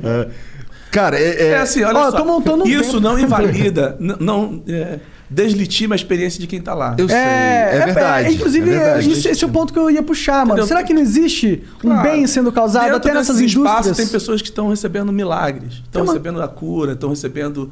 É uma coisa louca. A fé é louca, é uma né? coisa louca, porque as pessoas às vezes estão lá, estão ali e estão. Elas, elas têm uma conexão que está para além, inclusive, do líder. Está para além, inclusive, dessa superestrutura. Às vezes, às vezes ela só de estar conectado naquele ambiente, ela ela lê, Funciona pra ela- ele, né? Funciona pra ele. eu, muda a vida acredito, do cara. eu acredito nisso mesmo. Então, eu não estou relativizando o, O bem que é papel, feito. O bem que é feito. Eu questiono o mal que é feito e às vezes, muitas vezes, muitas vezes com o nome de bem. Sim, isso Entendeu? tem muito, né? Isso, in- infelizmente. Mas, mas indo um pouco para pro lado da música. Eu, eu acho uma coisa da hora do, da, da igreja é que ela virou também uma plataforma de, de, de músicos se lançarem, né, mano? É. Eu- o gospel é muito forte, cara. É, Tem um som diferente o gospel, né? Tem um, eu, eu tinha um, um cara que me ensinava a tocar guitarra, que ele tocava na igreja, e isso era uma parada que ele falava muito. Cara, a- a- e essas músicas aqui pra você aprender são as melhores por causa da melodia dela. As músicas de gospel, elas têm muita muito sentimento pra passar. Dizem que os cantores gospel são os caras que mais atingem os vocal absurdo, assim, sabe? É o que eu ouvi falar, assim. Porque É tem porque um. faz muito, faz sempre, né? É uma coisa é da repetição de estar cantando três vezes por semana na igreja. Qual lugar que você tem aí, grupo ensaiando e tocando três, quatro vezes por semana, durante 10, 15 anos, 20 anos? Acaba virando uma coisa muito orgânica, onde as vozes já estão ali harmonizadas entre si. e a Qualquer coisa música que é go- colocada tem abertura. Eu conheço músicos excelentes. Aliás, conheço grandes músicos aqui em São Paulo, no, no, no Brasil todo, que eu viajo muito no Brasil, é a grandeza dos caras, de chegarem a abrir voz, vozes assim. E, vivem a vida fazendo isso, né? Ganham dinheiro fazendo isso. Sim. E eu acho muito legal essa, essa coisa do, do profissionalismo que o gospel vai, vai alcançando com o tempo. Acho que isso é muito real. E acompanha também esse crescimento numérico dos evangélicos no Brasil, com um monte de igreja, um monte de possibilidade de cantar. Não só, assim, ele está falando de- dos músicos, mas a parte técnica do Brasil.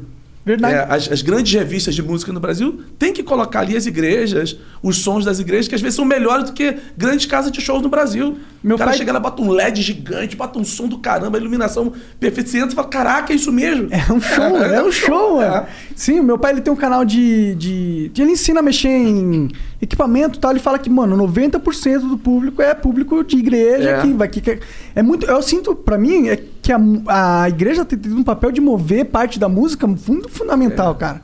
E tem também o negócio do gospel, que eles atingem uns. uns uns tons muito fortes, assim, muito alto, assim, É. que eu não vejo normalmente em outros estilos. E isso não é algo fácil de fazer, tá ligado? E o gospel é, é a, sei lá, a indústria que mais fomenta essa. Porque ó, hoje em dia, se você for para pensar, é uma coisa que eu gosto, que, que é até um pouco poético. Se você for para pensar, o que faz muito sucesso no pop não é normalmente umas letras, ref- umas, os vocais refinados, um, um- você manter o tom por muito tempo Aham. e tal. Mas no gospel é o oposto. O que faz sucesso no gospel, eu sou meio leigo, eu não tô falando com nenhuma propriedade, mas é o que eu percebo como leigo. É o que faz sucesso no gospel é o oposto. É, é- é- são uns timbres mais difíceis de fazer, uma- umas, umas notas mais difíceis de alcançar, umas elevações que, que eu não vejo em outras músicas. Eu tô certo em falar tá isso? certinho, tá certinho. Eu, eu, assim, eu sou músico, é, e tô nesse universo há muito tempo, mas eu gosto, assim, eu gosto de separar as falas, entendeu? Eu acho que seria interessante a gente ter. Eu falo como músico, mas como compositor, como alguém que toca piano para compor. É, mas eu gosto, da mesma forma, perguntou sobre o candomblé. Seria legal se tivesse aqui um babalorixá pra gente falar sobre a experiência Aham. do candomblé. Não eu falar pelo candomblé, eu não falo pelo candomblé. Eu falo enquanto pastor da igreja local e como compositor, e, enfim, meu lugar é esse, que eu tenho propriedade. Acho que cada, quando você falou sobre a sua família espírita, é legal te ouvir, porque é a sua experiência. E eu tenho a minha, e eu faço comentários sobre a minha, perguntas sobre ela, isso incomoda as pessoas. Dane-se, o problema é delas. É, é eu tenho a minha opinião. E eu não vou me calar porque o outro não gosta de me ouvir. E da, Que é isso, é isso forma, mesmo, tem que exato. forma so- sobre a música. Eu acho que a música gospel ela vai crescendo, vai aprendendo. Ela está no Brasil bem mais efetivamente desde a primeira metade, final da primeira metade do século XIX, e ela vai crescendo. E ela cresce também como mercado. Interessante a gente pensar Ah, ah, tem pessoa que fala assim, ah, a música gospel agora virou um mercado. Não, sempre foi mercado. É, como é A que partir tem do que momento cara... que você tem um, um inário na mão e bota na praça vendendo. Não, isso aqui você vai comprar para ajudar a gente na missão. É mercado, doutor. Com certeza. À medida que você tem uma Bíblia na mão, uma caixa de Bíblia, fala assim, ó, essa Bíblia aqui eu vou vender e, e, e o dinheiro vai ser destinado à ajuda de missionário. Isso é mercado ou não é, doutor? Claro que é. É o cara que está vendendo a aguinha no posto, na, na esquina, falando assim, ó, é para ajudar minha família. É, é a Sem mesma troca de bens. Exatamente, É mercado. exatamente. Sim, Então, duas assim- pessoas. É um mercado de duas pessoas. é Três, vai, vai. Eu acho que cresce muito esse movimento gospel no Brasil, a partir do momento que também cresce essa, essa a partir da década de, de 80, final da década de 70, começo da década de 80, que empresários começam a se converter dentro dessas comunidades livres que estão crescendo e veem nesse, dentro desse ambiente, eles estão ouvindo as músicas sensíveis, que mexem com tudo, a indústria fonográfica está lá, o empresário que tem uma visão de empreendedor, porque ele, ele se converteu, mas ele continua sendo empresário. E, e é bom ele que é pastor, continue. mas ele continua sendo empresário. Então, assim, não, não, não se iluda dizendo que senão o cara tem uma visão. Não, ele tem uma visão de mercado. Ele é pastor, ele está pregando, mas ele tem uma visão de mercado. Pô, isso aqui eu vou gravar um CD e vou lançar isso aqui, vai ser uma benção para a igreja, vai ser uma benção para o Brasil e vai ser uma benção para mim. É claro, e não tem nenhum problema tem em ganhar problema, dinheiro. Isso é Cara, ótimo, não tem problema O nisso. problema é enrolar os outros, na É, minha não- opinião. é falta de honestidade, É, né? De falar o assim, cara, é olha só, isso aqui vai abençoar a igreja, isso aqui vai abençoar não sei o quê, isso aqui é o meu negócio. Eu, enquanto empresário, estou vendo um grande nicho que me é interessante. Vou fazer uma gravadora, inclusive. Sim. Você é o, o, o Silvio Santo Gospel. E se, e se é com honestidade, eu acho que isso é ótimo, é positivo pra caralho. Porque ah, eu acho que precisa, é necessário. só. Porque se tem uma demanda, alguém vai ter que, alguém vai ter que suprir isso. E que seja alguém que tá conectado com a comunidade, porra. Isso. Não é? Exatamente. E tem muitos que não estão conectados com a comunidade, mas entendem o mercado. E respeitam o mercado. Claro. né? O cara que trabalha com som, você vai, pô, os melhores sons que você vai fazer os eventos, os caras não são da igreja. A gente trabalha em feira, na época normal, faz feira e o cara que está fazendo a feira agropecuária ali, tem um dia que tem um cantor gospel. E o cara fala assim, cara, seja muito bem-vindo, porque você traz, traz público, você movimenta o mercado aqui na cidade, o comércio, e, e a gente vai colocar o mesmo palco para você, para todo Isso é normal, isso aí não tem problema. O problema é dizer assim, não, eu como homem de Deus quero isso. Aí não dá. Entendeu? Não, eu não vou eu não vou, eu não faço show, eu só canto para Jesus. É. Desde que, o, desde que o cachê esteja na conta, né? eu não faço show, só canto para Jesus. Isso aqui não é um show, irmão, isso aqui é para Jesus. Mas o cachê tá garantido. Eu só vou de avião, de preferência de executiva, É. hotel tal, os Por causa de. Jesus. Mas eu só canto para Jesus. Hum. Ah, doutor. Ah, não me sacaneia. Não tenta me emburrecer, irmão. Não tenta me emburrecer que não dá, parceiro. Aí se você fala assim, não, eu faço show, tá vendo? É um artista, é um artista, não se tem mais cantores como antigamente. Mas o, o, o cara lá do século XIX, ele fazia a mesma coisa. Sim, é que todo mundo tá vivo, mano. Todo mundo tem que comer. Só que a gente, a gente go- gosta dessa coisa, né? A gente gosta de se iludir. Não, o cristianismo bom era no no começo do século passado. Pô, não, não brinca comigo não, parceiro. Não brinca comigo não. Sim. Não tem problema nenhum, mas não brinca comigo não. Que foi, foi o cristianismo que foi completamente amparado pela maçonaria. Eu acho Que engraçado, se cara. valida, que se utiliza, que, que, se- que anda de mãos dadas com a maçonaria, pleiteando a república, entendendo que esse litígio que existia entre a maçonaria e a igreja católica e, e- e o- é, é, esses, esse- essa passagem tinha simpatia. Pô, vamos, vamos colar aqui, ó. Vamos colar com os maçons, que o maçom é o futuro. É esse cristianismo que eles falam que era bom e eu não sabia, pô. Ah, não me sacaneia, não, te- não tenta me emburrecer, doutor. Não tenta me emburrecer, fala outra coisa comigo. Eu acho muito engraçado que você é um cara, você é um pastor, tá ligado? Mas eu penso muito parecido com você, tá ligado? Eu acho engraçado ver alguém representando a fé e representando esses pensamentos. Eu acho, na real, muito renovador, assim. Nossa, que bom que tá começando a aparecer esses caras, velho. Porque eu tava cansado de não ter mais esperança, velho. Tu ainda compõe, Kleber? Muito, É. muito, compõe muito. E aí tu compõe e começa a tocar na, na Soul. É assim que É, funciona? Às vezes sim, é. Você tá produzindo uns caras? Você falou que você produz, né? Produzo. Quem que você produz? Eu estou fazendo um projeto novo agora, meu. Estou produzindo muito tempo que eu não produzia. Nessa correria passava, passei para muita gente. E agora estou produzindo e tem projetos para esse ano, assim, alguns convites para produzir uns projetos. Pô, que foda, é, cara. tô achando legal. tu curte o rolê de produção? Eu gosto de estar no estúdio com os músicos, de ter as ideias, de, de preparar tudo, de ver a coisa se formando, de saber o que eu quero e a execução do- do- da galera. Eu gosto Vai muito ver o disso. negócio pronto. É, porque é uma coisa, é uma experiência louca, né? Eu vi uma, fa- uma fala do, do Spielberg que eu achei muito interessante. Ele fala: não existe nada que eu tenha feito que eu não tenha visto antes. Então, para mim, a produção é isso. Eu sei exatamente o que vai acontecer, sabe?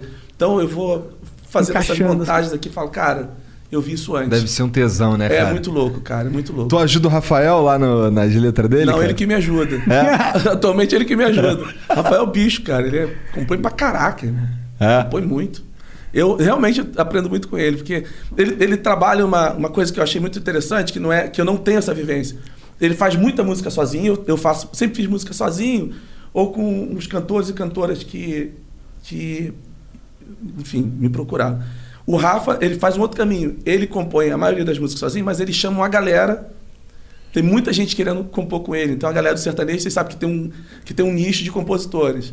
Todos eles vão lá para casa. O Rafael tá morando em Ipanema agora, mas é, é, quando ele quer gravar com todo mundo, com a galera que vem de fora, vai de São Paulo, de Goiás, do Nordeste, lá pro Rio, fica uma semana para ele vai lá para casa, suja a minha casa toda, come a minha comida, não deixa nada, não deixa nada Qual lá. é, Rafael? É, pois é.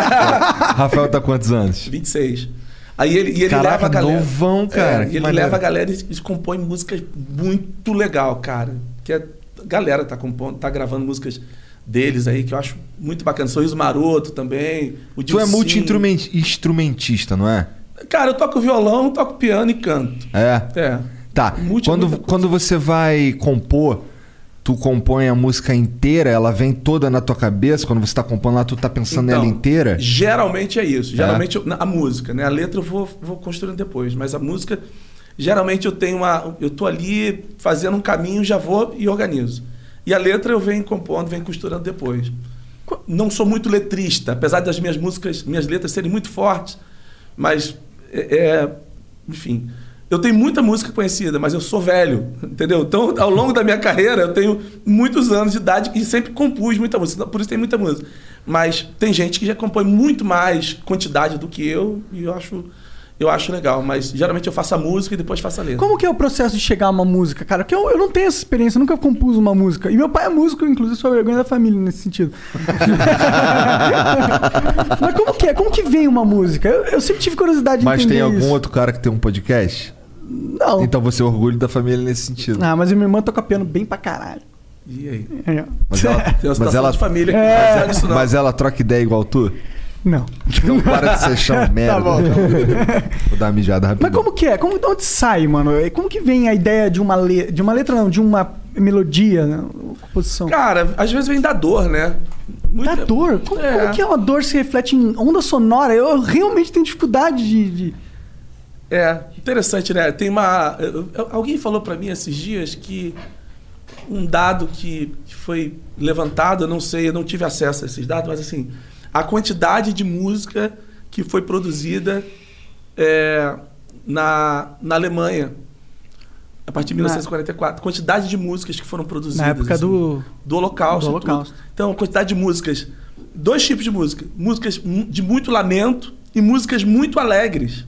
Interessante isso, né? Interessante mesmo. Você conseguir imaginar que em plena guerra, em aquela coisa da, desse apagamento, a tentativa de apagamento de uma, de, uma, de uma memória de um povo, músicas alegres foram produzidas ali, em campos de concentração Sim. foram escritas ali, sem, o cara sem tocar nada, ele tava, escrevia, escondia em algum lugar, en- enfim. Eu não tive acesso a essa documentação, mas eu achei a ideia muito interessante de músicas que foram feitas no meio da dor. E eu vi uma fala do Bituca também, do Milton Nascimento, que eu achei interessante. Ele disse que quando é, ele está muito triste, quando ele se sente muito ofendido, quando alguém o ofende, ele transforma aquela ofensa em música.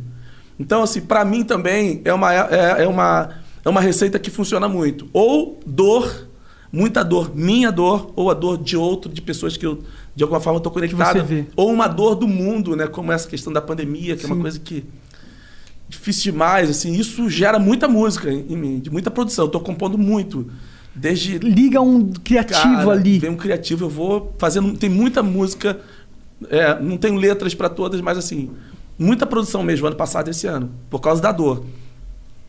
E também quando tá tudo bem, né, cara? Quando bate um, um autoral assim, cara, dia, 20, dia, dia, 20, dia 28, 29, 30, geralmente eu faço muita música, que é a época que bate o autoral. Aí tu tá feliz, então com É o Natal tal. É, e é uma religioso. É, É. Imagino que você tenha um, boost aí de porque valam muitas festas. E o É, cara. mas eu tô falando também porque o, o autoral, o ACAD sempre paga nessa data, né? Ah, entendi, Entendeu? O autoral, entendi. né? Sempre de 26 a 30 de cada mês vem o autoral. assim, Ah, na saquei conta. isso aqui. Bate o autoral na conta, isso dá uma alegria, cara. Dá música direto, irmão. Pagar os boletos. Pois é, o pessoal, o pessoal acha que. É aquilo que tu tava falando, que o, o cara que é cristão lá ele não pode ganhar dinheiro, não. Isso aí tá errado. É, porque a, a pobreza é uma coisa que legitima a fé de muitos, inclusive, né? O homem de fé, olha o sofrimento dele.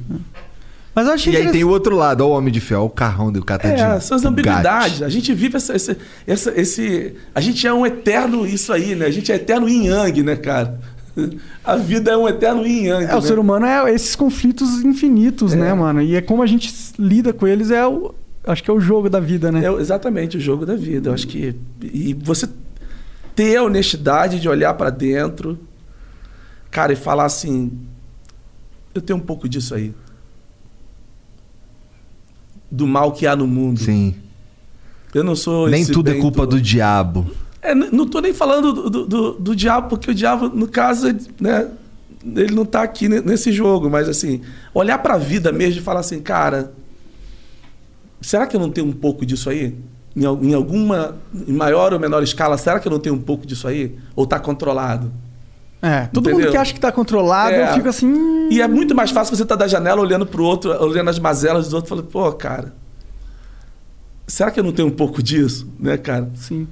Essa reflexão falta pra caramba num monte de gente que, que inclusive, eu conversei durante a vida, pessoas religiosas de várias religiões, que eles sentem que encontraram a verdade. E aí, não, não é só que encontrou a verdade, mas que descobriu o segredo da vida e esse aqui é o jeito certo de viver. E, e aquele cara ali, puta merda, preciso converter aquele cara ali, ou então, puf, aquele cara ali, aquele cara ali tá perdido, é um merda. Pô, olha onde o cara tá, o cara é, espírita. É. Olha onde o cara tá, o cara tá na macumba. Ele precisa encontrar. E eu tô com a Bíblia aqui dizendo, porque Já ó, me salvei. esse livro aqui fala Sou o seguinte: superior. se você não fizer isso aqui, não fizer aquilo, aquilo, aquilo outro, tu tá perdido. Mas eu fui achado. Aí faz uma cara de paz, né? Tipo assim, tom da voz, né? Nunca é agressivo igual o meu. Às vezes eu acho que eu provoco assim, mas o cara. Não, eu tô na paz, irmão. Tô na oração. Quando você é ofendido, você faz o quê? Eu oro. Caraca, irmão. Pô, é foda. Todo mundo é humano, todo Ô, mundo bicho. caga nessa porra. Ah, bicho, todo tá mundo. levando, irmão. É. Parece, que, parece, que, parece que os crentes tudo caga cheiroso, irmão. Os crentes todos não, mas essa galera aí. Não, não é só Entendeu? dos crentes, não. É, Mas eu Tem- sei, dessa sociedade. É, tudo, tem uns vídeos infopipa aí do caralho. Os caras que É, entenderam os caras acham, pô, o cara lá, o cara tá num lugar. Cara, não Tá, é. Da mesma forma como a gente deve olhar pra cá e falar assim, cara, aquilo que ela tá fazendo ali tem um pouco de mim também. Porque é, é- é- não é querer defender o agressor, nada disso. É você olhar e falar assim, cara, eu tenho potencial pra isso também. Sim. Vamos, vamos fazer um exercício de honestidade. Falar, cara, Porque você eu vive... posso estar com a Bíblia na mão, falando de Jesus, tá tudo aqui, e tá totalmente longe dele, irmão. Que é Mesmo bem aquela possível. carinha de irmão. Aleluia, aleluia, aleluia, aleluia, entendeu? Aleluia, irmão, né? Aí tá comendo a mulher do cara. É, é porque, pô, pensa, se você já entendeu, É. se você é o salvado, se você é o cara, você não tem que ficar se criticando. Não tem que pensar sobre as suas ações. Pode só agir. Agir como quiser, porque você já tá com Deus ali. Não importa o que você faça. Você é o escolhido, porra. Entendi. Aí você vê uns três ou quatro ali falando em nome de Jesus, que a, a missão deles na Terra é cancelar pessoas. Qual é a sua missão? Minha missão é cancelar. É cancelar o mal. É, e Ó, essas falou pessoas- isso aí, vamos cancelar ele porque ele falou isso aí. Essa galera que fica sentadinha ali com a Bíblia aberta, doutor. É, verdade. procurando um versículo bíblico para jogar como um veneno. Então a Bíblia pode ser um grande instrumento do mal na mão de pessoas alienantes e alienadas que querem lançar ela contenda, ela quer ser hostil em nome de Jesus. Total. Cara, é loucura. É loucura. Ah, o cara foi na macumba, não é mais de Deus. É Porque tem essa onda, esse papo, né? O cara foi na macumba, tomou banho de pipoca. Não, eu fui lá fazer uma doação. Eu fui lá fazer uma Ah, doação. rolou esse papo com você. É. Fui lá, foi tomar banho de pipoca, não sei o quê. Eu falei, cara, a imbecilidade é tão grande que, que tem esses grupos alienados que sustentam isso. Aí fazem carreira. Fazem carreira. O que eu penso sobre o Kleber Lucas? Ah, é? Tem aí? Caralho, Tem- que merda. Tu é controverso, tem louco- então? Tem louco pra tudo, doutor. Eu sou. Mas quem não é, né? Acho que todo mundo que é crítico é controverso também. Exato, exatamente. Eu pensei que tu fosse. Eu, eu achava que tu era mais unânime nos caras da igreja aí, por causa das músicas e tal. Mas não, né? Tá de sacanagem, né? É, mas pelo que, pelo que ele tava falando aqui, ele não ia ser unânime mesmo. Ele tá questionando um monte de coisa. Não, eu sei, então. Mas assim, quando o. Eu, eu achava que tinha. É que é foda, eu tento sub- eu, eu acabo subestimando a imbecilidade das pessoas. Porque é, as tuas músicas, elas foram bem marcantes, né? Uhum. Eu tô falando assim do início lá da.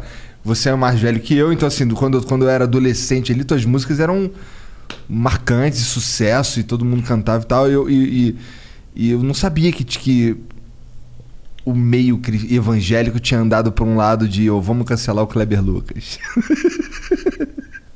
Onde você estava nos últimos anos? não era na igreja. Não, mas sabe o que é o barato? Que eu acho que, é, se por um lado existe uma- um número de pessoas considerável que, que tenta me cancelar todos os dias, por outro lado tem vocês, tem pô, outros, outros ambientes, o ambiente acadêmico, uma outra, outro setor que fala, cara, preciso ouvir o que esse cara tá falando, porque ele é um pastor. Porque eu não deixei de ser pastor porque deixei de ser pastor para tantas pessoas. Eu continuo sendo o que eu sou. A minha cabeça, o problema todo, uma pessoa chamou, me chamou para cantar. Falou assim, Pô, a gente queria que você viesse cantar aqui num evento, um congresso que vai ter, vai ter muita gente, umas 4 mil pessoas.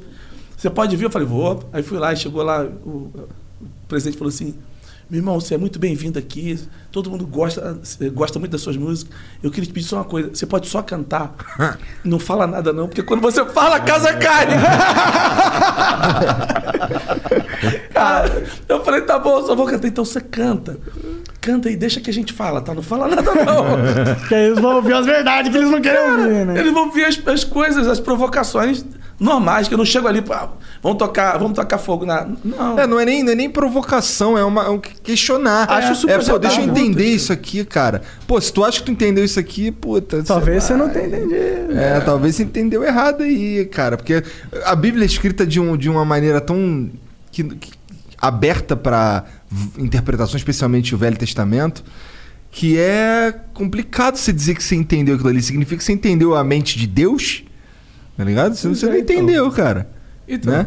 a gente esquece até que a Bíblia é uma, é uma história de um povo. O Velho Testamento, que está falando do Antigo Testamento, é a história de um povo.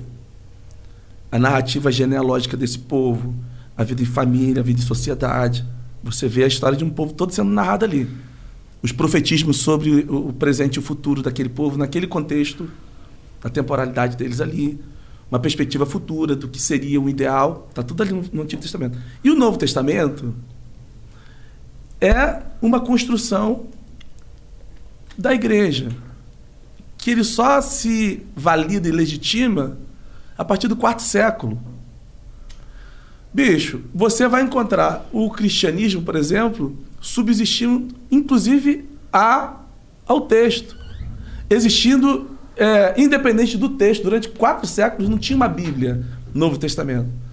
Você tinha muitas epístolas, muitas coisas, muitos livros. Quatro séculos. Mas né? olha, quatro séculos. As- As pessoas não querem pensar nisso, irmão. É, é muito. que ficou quatro séculos sem Bíblia. E o texto que era pregado era o seguinte: ame a Deus e ao teu próximo. É isso. Vai lá e faz isso. Vai viver isso aí, essa dimensão só, quatro séculos. Aí a igreja organiza o Novo Testamento e diz o seguinte: ó, isso aqui é de Deus. E outra coisa, é inerrante. E outra coisa, é só por aqui. E outra coisa, são só esses, esses livros aqui, esses 27 livros aqui. Pô, mas e as outras cartas que surgiram? Não, aquilo é tudo apócrifo. É tudo do mal. Aliás, nós até escondemos queimamos alguns e escondemos outros. Só nós podemos ler. Tem isso? Claro que tem. Entendi. Não, é que eu não. Claro que tem. Exatamente isso aí. Esses 27 aqui, legal. Mas o restante, é- esquece, porque é- são livros obscuros. Não tem inspiração do Espírito Santo. Esses 27 têm inspiração do Espírito Santo. Quem, quem, que, quem que garantiu isso? A igreja. E tudo que está aqui, não faça pergunta sobre ele, não. Vive, só obedece. Para uma pessoa que pensa e que tem fé, eu, porque eu sou um homem de fé, mas eu também faço perguntas. Não, você está questionando a palavra de Deus? Não, estou questionando a palavra dos homens. As intenções dos homens. Então, essa instituição do cristianismo como religião oficial, ela precisa de uma constituição. E a constituição vai ser o Novo Testamento, que vai chancelar a igreja. Muito mais do que, do que qualquer outra intenção, é, vamos chancelar a igreja, porque a partir daqui nós vamos construir o nosso projeto. Mesmo que Lutero, na reforma protestante, vai questionar, vai relativizar alguns textos, ele fala, nós não precisamos de tudo, nós precisamos de um ou, ou, um ou dois evangélicos, livro de Romanos. Então, assim, ainda que você tenha isso aí, não, são os 27, é isso aqui que é inerrante. Você não pode fazer mais perguntas, você não pode pensar como é que a gente dá resposta para o nosso tempo. Não, está tudo lá na Bíblia. Se quiser, está lá na Bíblia. Não, mas a gente tem demandas hoje, a gente não pode pensar alguma coisa sobre a nossa realidade hoje sobre violência doméstica, sobre o feminicídio, sobre o lugar de gays, por exemplo, dentro desse universo cristão? É, e com certeza a religião foi que causou muito das. baseou muito das inimizades contra os gays, né? Porque tá, tá lá escrito que é um pecado, não sei o quê. Ou não tá? Então, é. Tem um negócio, você não deve deitar com outro homem, já vi alguma coisa assim. Uhum. Mas não tá. Eu não manjo é, nada. Também vai falar que, que é, nós somos o templo. É, sim, sim. Nós vamos falar, se nós somos o templo, então o dízimo não é para o templo, porque o templo não é a casa que Deus está. O templo somos nós. Então, esse dinheiro do dízimo, que de, supostamente deveria, é destinado aos templos, deveria ser dado para a ajuda dos pobres no Brasil, que a igreja católica e evangélica poderia acabar com a fome no Brasil, ou não? Com certeza. Mas como, como a, o movimento cristão é hegemônico na questão das terras do Brasil, não vamos falar sobre isso não. Né? Vamos falar só sobre contra os gays. Total, porque aí você tem uma bandeira alienante que. Com certeza. Você pode usar sem ir contra os seus próprios objetivos. Tu enxerga que tem um movimento junto contigo nesse sentido de questionar? Enxergo. É, eu enxergo, mas assim, eu não falo eu não falo por esse movimento. Eu sei. Eu não mas, falo. mas existe, já existe Existem uma pessoas galera. angustiadas e que têm feito perguntas. Entendi. Mas eu não sou um representante do movimento progressista no Brasil. Como eu também não sou representante do movimento tradicional do Brasil, nem pentecostal, nem neopentecostal. Tu é um Entendeu? cara de fé que tá na à frente de um grupo. Eu, tô na minha, eu tenho a minha comunidade Você é um de fé que é a indivíduo Soul. que tá com a sua individualidade. E, e tem a minha que individualidade e sou um acadêmico que estuda e que está ligadaço com gente que muitas delas nem, nem acreditam em Deus. Mas eu tô fechado com isso, porque eu não, porque eu não tô, a minha fala não é uma fala, eu represento o movimento, não, eu não represento nenhum desse movimento. E o que que te prende a essa fé? Conversando com todos esses caras aí, estudando tudo que tu estuda e tal, o que que você acha que, que te mantém Minha firme? experiência. É. A minha experiência. Minha O que tu experiência não, não é, não é, nunca foi comprometida pelo, pelas, pelos meus questionamentos, entendeu? Até porque é, é, é difícil você entender qual é a vontade de Deus para sua vida. Entendeu? Você caminha, você vai tateando. Deus é uma experiência que você vai vivendo. E como eu falei, você visibiliza muito mais Deus na humanidade do que de olhos fechados e de joelhos dobrados. Eu sinto muito mais a presença dele quando eu estou ajudando pessoas, quando eu estou sentado ali ouvindo, como é, duas semanas atrás eu estava em casa e chegou uma pessoa, é, uma hora da manhã, falou, cara, sou um líder, tem mais de 5 mil pessoas que me seguem, estou com um problema muito sério e só consigo falar, só pensei em você, por isso que eu vim bater na sua casa. Eu me identifico muito mais com Deus que bateu na minha casa através daquela pessoa para ele falou porque eu sabia que era o único lugar que eu podia chegar e, e não ia ser cobrado nem julgado. Eu preciso de ajuda. Pô, bicho, isso é lindo, cara. Sim, cara. Porque quando eu tô nessa onda, nessa, nesse, nessa onda minha, eu também tenho quem, a quem recorrer. Então, a minha experiência com o sagrado diz muito mais sobre a, a minha permanência dentro desse ambiente do que propriamente a identificação com as falas ou a representação de falas. Entendeu? Tem uma galera que eu, que eu dialogo, mas eu dialogo muito com gente fora do cristianismo também. E eu acho isso ótimo, tem que dialogar. Especialmente pelo fato Porra. de ser visto e respeitado como pastor, cara. Agora, vai perguntar pro cara, o que que você acha do Kleber? Pô, aquele que foi na macumba, Ganhar um banho de é muito, pipoca. é, ganhar banho de pipoca. Cara, olha só, nada contra a experiência do outro. Eu não sou, eu não- o meu cristianismo está descolonizado, doutor. Ele não é hegemônico. Algo que sua fé, a sua crença é tão forte que você pode se submeter à experiência do outro e você continua. Mas você vê como é que é alienante a experiência, o, o- o- o cristianismo. É medo de gostar. Medo de gostar. Talvez, né? Tem alguma coisa ali que, que a pessoa tá. Por que, que tá tanto assim, né, cara? Ele, pô, não, eu tô aqui, caralho, pô, aqui não, o cara falou que eu não posso transar, mano. Pô, aqueles caras ali tão transando. Puta merda, eu vou ter que falar que é do diabo o bagulho, cara. Não tem isso? Ô, bicho. Tem Pra caralho, pô. Olha de sacanagem. Porra, tu tá de sacanagem? Ah, bicho. tu é de onde lá no Rio, cara? Eu sou de São Gonçalo, que é uma cidade encostada ali em Niterói. Niterói. E numa, num morro chamado Morro da Coreia. Nasci nesse Tô morro. ligado, tu é da Coreia. Pô, tu conhece ali? Conheço mais ou menos, né? É, então. Não, não, não frequento, não frequentei muito aquele lado da Niterói, São Gonçalo, por sei. ali. Mas, pô, eu, eu, eu fui da- eu morei na zona norte do Rio muito tempo ali, ficava, morei perto, morei no Jacaré, inclusive. Sei, sei, sei. Legal. Então, e fui pro quartel, né? E no quartel tu conhece todo mundo. É, então tem aquela galera ali. Então, É. eu morei ali depois, com 12 anos, eu saí dali e fomos morar em Niterói, ali em Caraí, no Morro do Cavalão, que é o Morro do Túnel. Que tem lá. Então, é, aí depois, com 18 anos, eu fui morar em Goiânia, fui para Brasília, morei lá para cima 10 anos, 12 anos. Aí voltei para o Rio, para Niterói, mas aí em seguida eu fui morar na Barra. Eu moro na Barra já há uns 22 anos, 23 anos. Tá Adoro a certo. Barra. É, o único problema da barra é que lá tu é o vizinho do Felipe Neto, né? Aí, contar uma parada muito louca. Eu tava, eu, assim, eu moro, assim, minha casa fica perto da portaria. Eu tava em casa é, com, com uns amigos, assim. Aí eu tô ouvindo, parou um carro na porta. Lá no- na porta do condomínio. O cara não podia entrar no condomínio, porque os guardas estavam tudo segurando ali. O cara botou um sonzão lá e falou assim: Ô Felipe Neto, vem aqui agora que eu vou te quebrar todo, malandro. Caraca, Só cara. que o fone, a, a- a- a caixa, tava na direção da minha casa, bicho. Que merda. Então eu ouvi a coisa da sala, falei, cara, bicho, cara, vem aqui que eu vou te quebrar todo. Então existe os, os- algo ruim de se morar, ser vizinho do Felipe Neto. Aí, Aí o cara falou assim, aí falou assim, pô, é. Deus vai pesar a mão sobre a tua vida, seu malandro, não sei o quê. Vem aqui que eu te quebro todo, você tá escondido da tua casa. Aí eu fui pro segundo andar da minha casa, fiquei na varanda, eu falei assim, ei, Felipe Neto não mora aqui não, é lá atrás na outra casa. Bicho, mas foi muito louco, cara. E o cara que tava, o Felipe Neto, eu falei assim, não é aqui não, aqui é o Kleber Lucas. É o, aquele da Macumba. Ah, não, não é o Felipe Neto não. O Felipe Neto mora na nossa casa. Aí o cara falou assim, Deus vai pesar a mão sobre a sua vida em nome de Jesus. Você vai sofrer acidente, vem aqui fora que eu te encaro. Você é um frangalho, não sei o que. Vem aqui, Felipe Neto. Eu falei, não, aqui é o Kleber Lucas, é o outro, é o da Macumba. o merda, Felipe Neto cara. lá no... Caralho. Cara, o cara parou lá e fez uma, uma carreata. Nunca parei pra na pensar nisso. Não tem... Ah, Felipe Neto deve ser uma vida um pouco sofrida até. Tipo, não tem ninguém parando tem o ninguém. carro pra encher meu saco. Eles roubam o carro do Igor às vezes.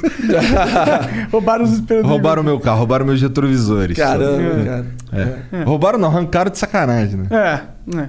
Pô, mas Cleber, obrigado, cara. Teve Cara, tô feliz de estar aqui Obrigado também. pelo papo, cara. Quer falar mais alguma coisa? Cara, não, só pra me seguir no YouTube, seguir no Instagram, seguir no Qual que é o- Facebook, qual é o seguir no... É, qual que é? Eu vou Tudo? cantar na sua igreja. Tô brincando. É. Não, chama, Não, chama. meu- não Legal, esquece, é, qual que é? não esquece do cachê. É. Eu vou lá em nome de Jesus, mas deixa que o cachê dele é Então, o Facebook tem o Kleber Lucas, é tudo Kleber Lucas, Tudo Kleber Kleber Lucas. Lucas Ah, então, oficial. melhor coisa. Pô, tô feliz de ter vindo aqui, Pô, queria também gostei agradecer. Esse papo bom de vocês. Obrigado Vocês pela moral, cara. Vibe Pra mim, boa pra caramba, ambiente maravilhoso. pra mim é uma. É, é- é- é- não sei, é como se eu, t- eu tô falando. É que se eu falar que é ídolo, o cara fala, porra, ídolo é o caralho. Não pode falar ídolo, ídolo é coisa do, do diabo. É parte tô da brincando. sua vida, né, cara? É, Foi- você é parte da minha vida, Pô, cara. que legal, fico feliz, cara. Fico feliz de estar nesse papo aqui. Quero mandar um abraço pro Portugal, né, cara? Rafael É, ele Portugal. veio, E vem amanhã, inclusive. Irmãozaço do caramba, cara. Portugal fez essa ponte aí, nossa, e tô feliz demais. Pô, obrigado Valeu. demais. Então Valeu. segue lá o Kleber Lucas em todas, Todas as as redes. redes, não Valeu. perca. É só escrever Kleber Lucas. Demorou? Hum, valeu. É isso. Valeu.